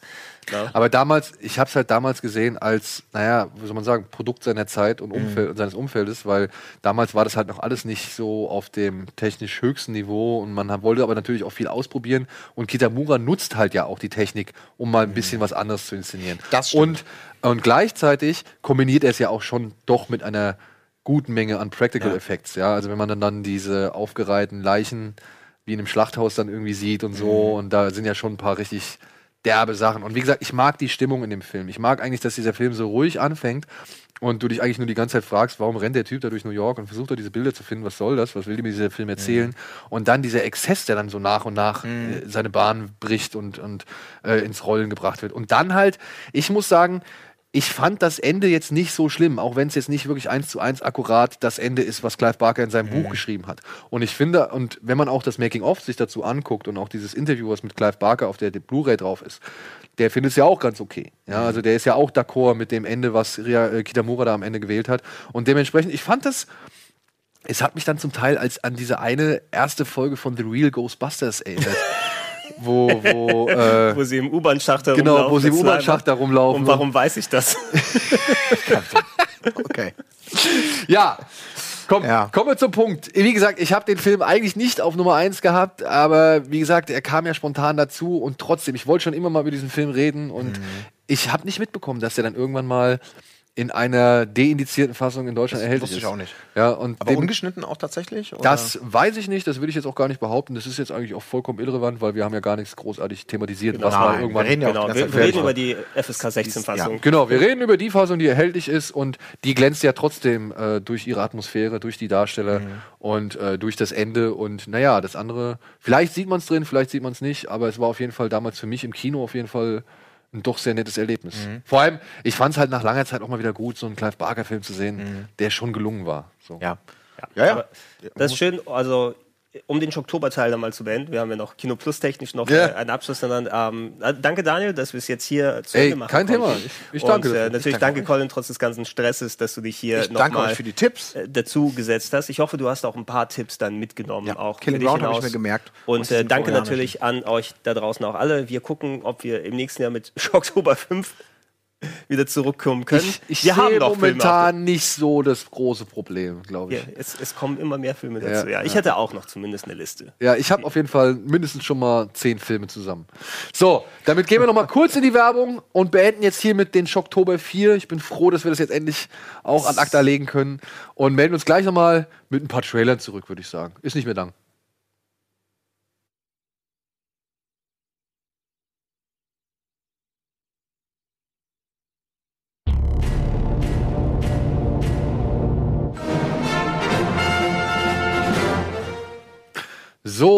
Und bevor wir uns jetzt hier ganz verabschieden, schauen wir jetzt gleich noch ein paar Trailer, aber vorher muss ich noch eine Ankündigung machen. Oder wir machen gleich mal ein paar Ankündigungen. Denn jetzt, nächste Woche, läuft der Retro Club zum letzten Mal für dieses Jahr. Genau, also Retro Club in Anführungsstrichen, der Future Club. Der Future Club, Entschuldigung. Future Club ist Entschuldigung. angesagt. Der- ähm, die Live-Show aus dem Jahr 1987. Genau. Ja, mit Grexel Rose. Die, Au. möchte ich, die möchte ich euch wärmstens ans Herz legen, denn da wird es sehr viele interessante Facetten aus dem Jahr 1987 zu Das sehen geben. stimmt. Da sind etliche Leute aus dem Jahr 87 haben sich nochmal beteiligt Ja. ähm, für die Live-Show und ähm, das könnt ihr im Vorfeld zum, zu Kino Plus dann sehen, zur, Genau. ja, zu eurer, das, was du gleich nochmal ankündigen wirst. Da gerne ein bisschen früher anschalten, denn ab 18.30 Uhr geht es schon los, weil die Folge ein bisschen länger ist als eine übliche. Aber glaubt Folge. mir, sie hat es in sich. Ich habe schon Bilder davon gesehen und ich habe äh, Teile miterlebt und äh, das wird auf jeden Fall ein sehr, sehr großer Spaß. Ja, und dann direkt im Anschluss gibt es unser Jahresabschluss-Special Special, Special. Special mit Steven Gätchen, Andreas Bade und Etienne Gade, wo wir noch einmal das Jahr 2017 Revue passieren lassen und uns ziemlich viel verquatschen und wieder wahrscheinlich nicht auf den Punkt kommen, aber wir haben uns ein bisschen mehr Zeit gegönnt. Also es wird ein bisschen länger als sonst sein. Das wird dann die offiziell letzte Folge für 2017 sein. Und dann gehen wir hier erstmal zwei Wochen in Urlaub, beziehungsweise in die Winterpause. Ich bin eine Woche im Winterurlaub mit meiner Familie und die andere Woche habe ich mir dann auch nochmal gegönnt. Privatzeit für dich und die Familie. Ja, was soll man Dann sagen? nochmal Privatzeit für dich. Ja. Aber Daniel, es müssen doch Filme besprochen werden. Ja, ich meine, wir kommen ja mit Ballabinch wieder und so. Das ist ja am Anfang Januar auch noch am Start. Also dementsprechend, man muss nicht ganz auf uns verzichten. Aber Kino Plus geht dann erstmal für zwei Wochen in die Pause und wir melden uns am 18.01. Äh, zum ersten Mal für 2018 zurück. Passend eigentlich. Das ist doch 18.01.2018. Ja. Und haben wahrscheinlich einen sehr, sehr feinen Gast am Start. So, und jetzt gucken wir noch ein paar Trailer und gucken mal, was da ansonsten noch so. Hey, ich möchte gerne bitte Sicario 2 sehen. Ich habe den Trailer noch nicht geguckt. Den habe ich mir extra für diese Sendung aufgehoben. Sicario 2, manchmal fragt man sich, ich wusste nicht, dass es einmal kommt. Ist sogar als.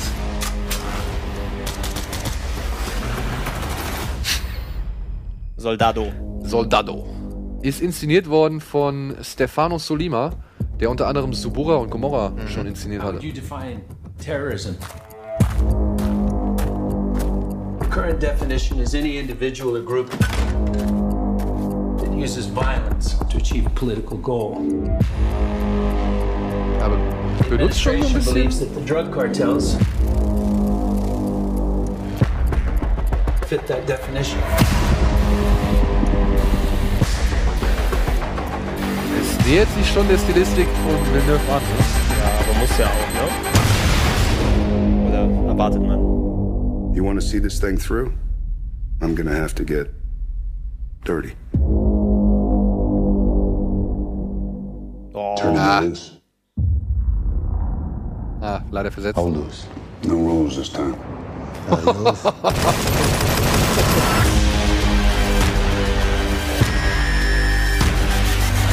Alter.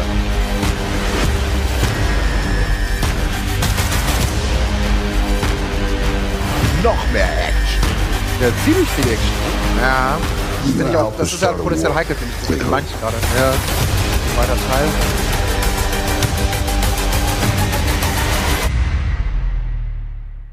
Everyone. trotz des versetzten Tons hat es aber auch einigermaßen Ja, gepasst, ja, ne? ja. Also ich finde diesen Bass-Sound ein bisschen überstrapaziert. Ja, es, ist- es, ist, es ist auch ein Trailer. Also ich bin auch dabei, der Colin. Also man sieht einigermaßen viel Action und ich freue mich auch sehr drauf, äh, den Film. Den ersten fand ich sehr, sehr gut. Äh, es kann sein aber, dass man alle Action-Szenen einfach in den Trailer gepackt Ja, ja. hat. damit Das, das habe ich halt auch die Befürchtung. Ich meine, guck dir mal Blade Runner 2049 an, was man auch da befürchtet hat, wie viel Action da in diesem Film drin vorkommen soll. Und das verteilt sich ja jetzt wirklich schon großzügig auf diesen Film. So, ne? Und Ja. Bei so einem Film ist ja auch schwierig. Also Ja. die Leute, die den ersten Teil kennen und eine Erwartung haben, äh, aber Leuten das zu erklären, was da vielleicht kommt, die null Ahnung haben, okay, den einen Schauspieler kenne ich irgendwo, ja, den anderen habe ich auch mal gesehen. Äh, und oh, da explodiert ein Auto, oh, da wird doch geschossen. Ja, vielleicht doch interessant, ne? Das ist ja. Aber der erste Trailer, glaube ich, der hatte auch schon so ein bisschen den Eindruck eines Actionfilms hinterlassen Ja. und war dann ja auch relativ actionarm. weiß muss man ja eigentlich sagen. Ja, Ne? ja, ja, nee, ich kann mich an den Trailer nicht erinnern, klar. Also, Aber ich habe ich hab schon Bock drauf. Mhm. Ich glaube nicht, dass der gleich die gleichen Gefühle reproduzieren wird wie der erste Film. Also so ein Moment, wie wenn sie zum ersten Mal über die Grenze fahren und dann da in diese Stadt reinfahren und dann halt dieser Sound kommt so und die Bilder, die, Mhm. die Drohnenaufnahmen, das war schon ziemlich geil. muss, muss daneben sehen, also Villeneuve ist natürlich als äh, Regisseur jemand, der seine eigene Stimme wirklich auch sehr deutlich in seinen Filmen dann drin haben lässt. Und jetzt siehst du eben jemanden, der diese Stimme wahrscheinlich irgendwie imitieren möchte. Und das kann positiv als auch negativ dann aus. Aber trotzdem, der Regisseur, ich halte ihn für einen fähigen Mann. Also das, was ich bisher von dem kenne, fand ich bisher immer richtig gut. Ja, ich bin gespannt drauf. Ich bin auf jeden Fall gespannt drauf. Ich hab Bock. Haben wir noch einen? Sway in the morning, Shade 45. We got to talk about what's happening in Chicago. Everybody's watching this viral video. This guy in the hoodie, they're calling him the Grim Reaper. Ah, hier Death Wish. Is he right for taking the law into his own hands? He's become a folk hero. What about the shooter? You look like a white dude. Eli Roth, ne? Eli Roth, ja. I love my family. But when they needed me most, Das ist schon wieder ein bisschen versetzt. Men are Ne? breaking into my house. I think they're here. Ist das Elizabeth Shue? Sieht natürlich so aus wie ja. protect them. Er muss ja auch einen Grund haben, warum er auf, auf Feld zu geht. Frau tot, Tochter im. Krankenhaus. Are out there. So there's nothing that you can do? Is that what you're saying? If a man really wants to protect what's his, I want to buy a gun. He has to do it for himself. Ey, ich bete einfach nur darum, dass Eli Roth das nicht verkackt. So, der, der Trailer, ich habe mir schon, also den hier zumindest einige ein paar Mal gesehen. Ich habe da nicht so viel Grundvertrauen drin, muss ich sagen. Der ist so am Thema vorbei. Und jetzt kommen wir auch noch gleich, kommt nicht Back in Black oder so? also das klang gleich zumindest schon nach dem Ja. Einzählen. Da, ah, ja, also- there it You is. got caught in some crossfire? The ice cream man done Death Wish ist keine Komödie, also keine freiwillige Ja. Komödie für mich gewesen eigentlich immer. Ja? Auf der anderen Seite, last customer. ich meine, wenn man sich jetzt mal den ersten Film anguckt, ne, der war auch sehr zynisch. Der war schon in gewisser Weise gewaltverherrlichend. ja, dafür hat er auch unglaublich auf den Sack bekommen. Genau, Immer, ne? genau. Für Selbstjustizaufruf und, und konservative. They called him a guardian angel. Wer weiß, ob das jetzt mit dem Film irgendwie anders ist. Ich glaube, ich, das ist das Problem, ne? Eli Roth, ich habe ja nichts gegen den Typ. Ich finde ja, das ist ja ein, ein Mensch, der sich begeistert für Film interessiert und der sehr viel Wissen hat und der wirklich auch, gerade was Horrorfilme angeht, echt eine ziemlich große Leidenschaft an den Tag legt. Genau, aber Leidenschaft reicht nicht immer. leicht, ja, du sagst es, es, es reicht leider für das, was er dann machen möchte, leider nicht immer so. Wenn man sich diese Filme anguckt, wie Knock Knock oder wie hier der Dschungelfilm, hier der Green Inferno. Ich meine, hast du ihn gesehen?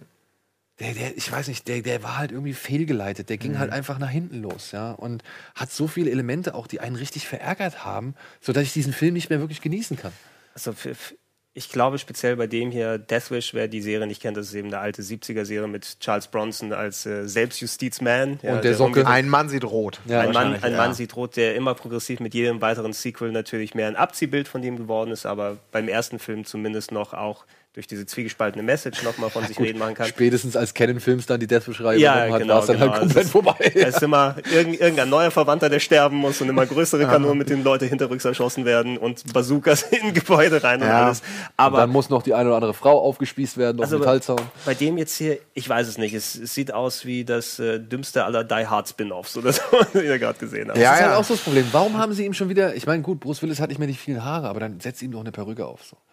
Ja, warum muss das ein weißer, glatzköpfiger Mann sein, der da auf Selbstjustiz geht? Das hat irgendwie. Warum kann das nicht ein Schnurrbart tragender, Ja, mit dichtem genau. Haar wie Charles Bronson damals Genau. sein? Ja, Da ist das Klischee nicht ganz so weit von der Hand. ja. Und Lust, ich weiß eben nicht, ob du heutzutage noch so einen Film um lustige Selbstjustiz machen kannst. Das sieht sehr unreflektiert aus. Ja, was da ist, ja, ne? ja. Also wenn dir dieser Film ein Gefühl der Beklemmung mitgibt, ja, so wie zum Beispiel Taxi Driver, wo du am Ende nicht wusstest, ist das jetzt eigentlich cool, was Robert De Niro gemacht hat, oder ist das, also, oder, also wo du halt so einen Zwiespalt hast, ja.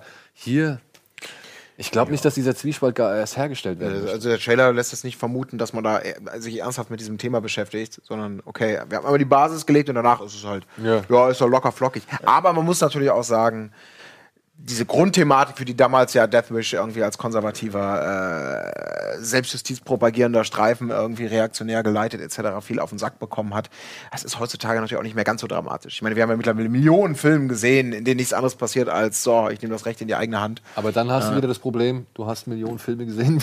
Absolut, genau. Ich meine, und deswegen ist es natürlich ein bisschen schwierig, wahrscheinlich diese Grundthematik. Was war nochmal der mit Kevin Bacon, der ja eigentlich auch so äh, Death Sentence, Death Sentence. der damals ja auch so versucht hatte, irgendwie das schon mal so zu, zu Ja, das rehabilitieren halt- und das war auch so. Das war halt auch so Taxi Driver versucht Ja, und modern, ne? genau. Aber, aber hat dann auch nicht so ganz gezündet. Nee, obwohl nee, ich, genau. Das war obwohl, nett, ich, aber- obwohl ich sogar teilweise auf der Seite von Mhm. Kevin Bacon war, ja, weil es schon ziemlich fies war mit anzusehen, was ihm passiert ist. Aber auch dann am Ende so denke ich mir halt, ja, nee. Also solche Filme müssen eben reflektiv nochmal was mit dem Thema das, das anstellen. ist und so wie irreversibel zum Beispiel, Ja. ähnliche Grundidee, aber wo man einfach sagt, okay, hier wird das limitiert auf diese wirklich extreme Konsequenz. Und, und das, ja, und das, das funktioniert dann natürlich auch immer. Naja, und er schafft es halt einfach noch viel schrecklicher als alles andere Ja, ja, werden, genau. Indem er halt O- einfach ohne noch ohne viel große wird. MGs und 200 Ja. Gangfights und weiß der Teufel was. Ne? Ja. Ja. Gut, ich glaube, das war's, oder? Wir sind am Ende? Oder haben wir noch Zeit für einen? Ja, schön. Ist auch eine gute Antwort. Ah, ja, den habe ich der- schon gesehen, den Trailer. Der Cool. Spider-Man Universe Animated. Von äh, Gordon Miller, oder? Oder den Regisseur-Paar. Also mir gefällt der Stil ja, ne? Also ich finde die, dieses diese Mischung aus 3D-Animation und Cell-Shading so, ich finde das eigentlich ganz cool. Das hat fast schon ein bisschen so Stop-Motion-Style hier und da, Ja. der versucht zu werden, imitiert zu werden. Auf der anderen Seite, ich habe nicht ganz verstanden, was mir dieser Trailer verkaufen möchte. Also, meinst du inhaltlich von den Spider-Man? oder? Genau, genau, genau.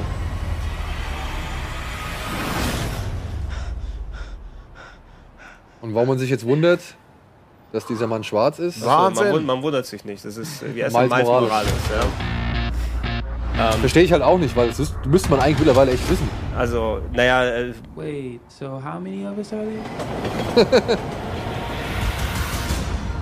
ich will ja auch nicht behaupten, mich dann wirklich mit Spider-Man gut auszukennen, nur das Wissen, was ich hier und da ein bisschen mitbekommen habe. Es gibt ja sehr viele verschiedene Dimensionen, unterschiedliche Spider-Man. Ja. Und einer der aktuellen Comics Spider-Man ist dieser Miles Morales, eben der ein äh, dunkelhäutiger Zeitgenosse ist, ne, wo ja sehr viel versucht wurde, bei, bei vielen äh, Comicfiguren mal ein paar neue Ansätze zu finden. Es gibt ja auch den weiblichen Tor, oder gerade momentan, ne, der in den Comics da abgeht.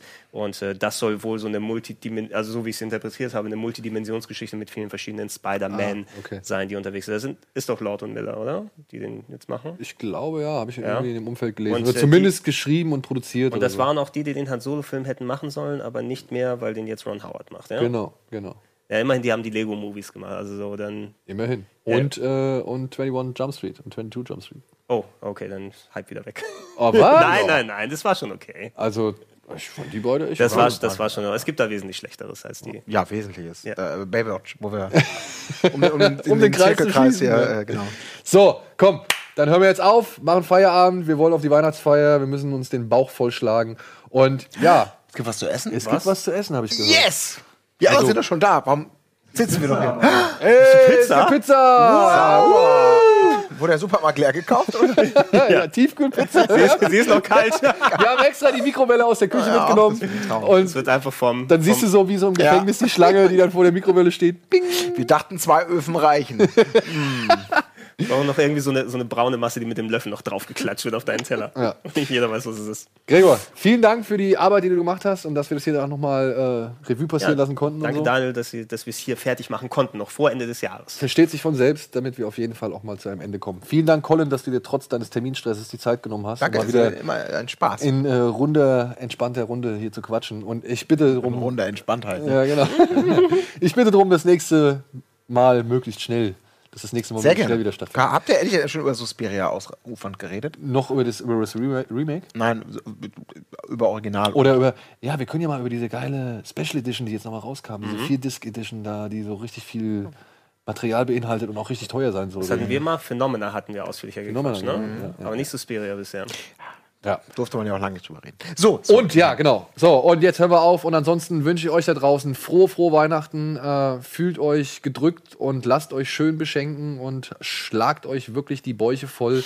Denkt aber auch dran, andere Leute schön zu beschenken und ein bisschen der Liebe weiterzugeben, die ihr empfangen werdet. Und ja, dass es vielleicht da draußen auch ein paar Leute gibt, denen es nicht so gut geht. Und ansonsten sehen wir uns am 28.12. wieder zum großen Jahresabschluss. In diesem Sinne, frohe Weihnachten, macht's gut, tschüss und bis demnächst.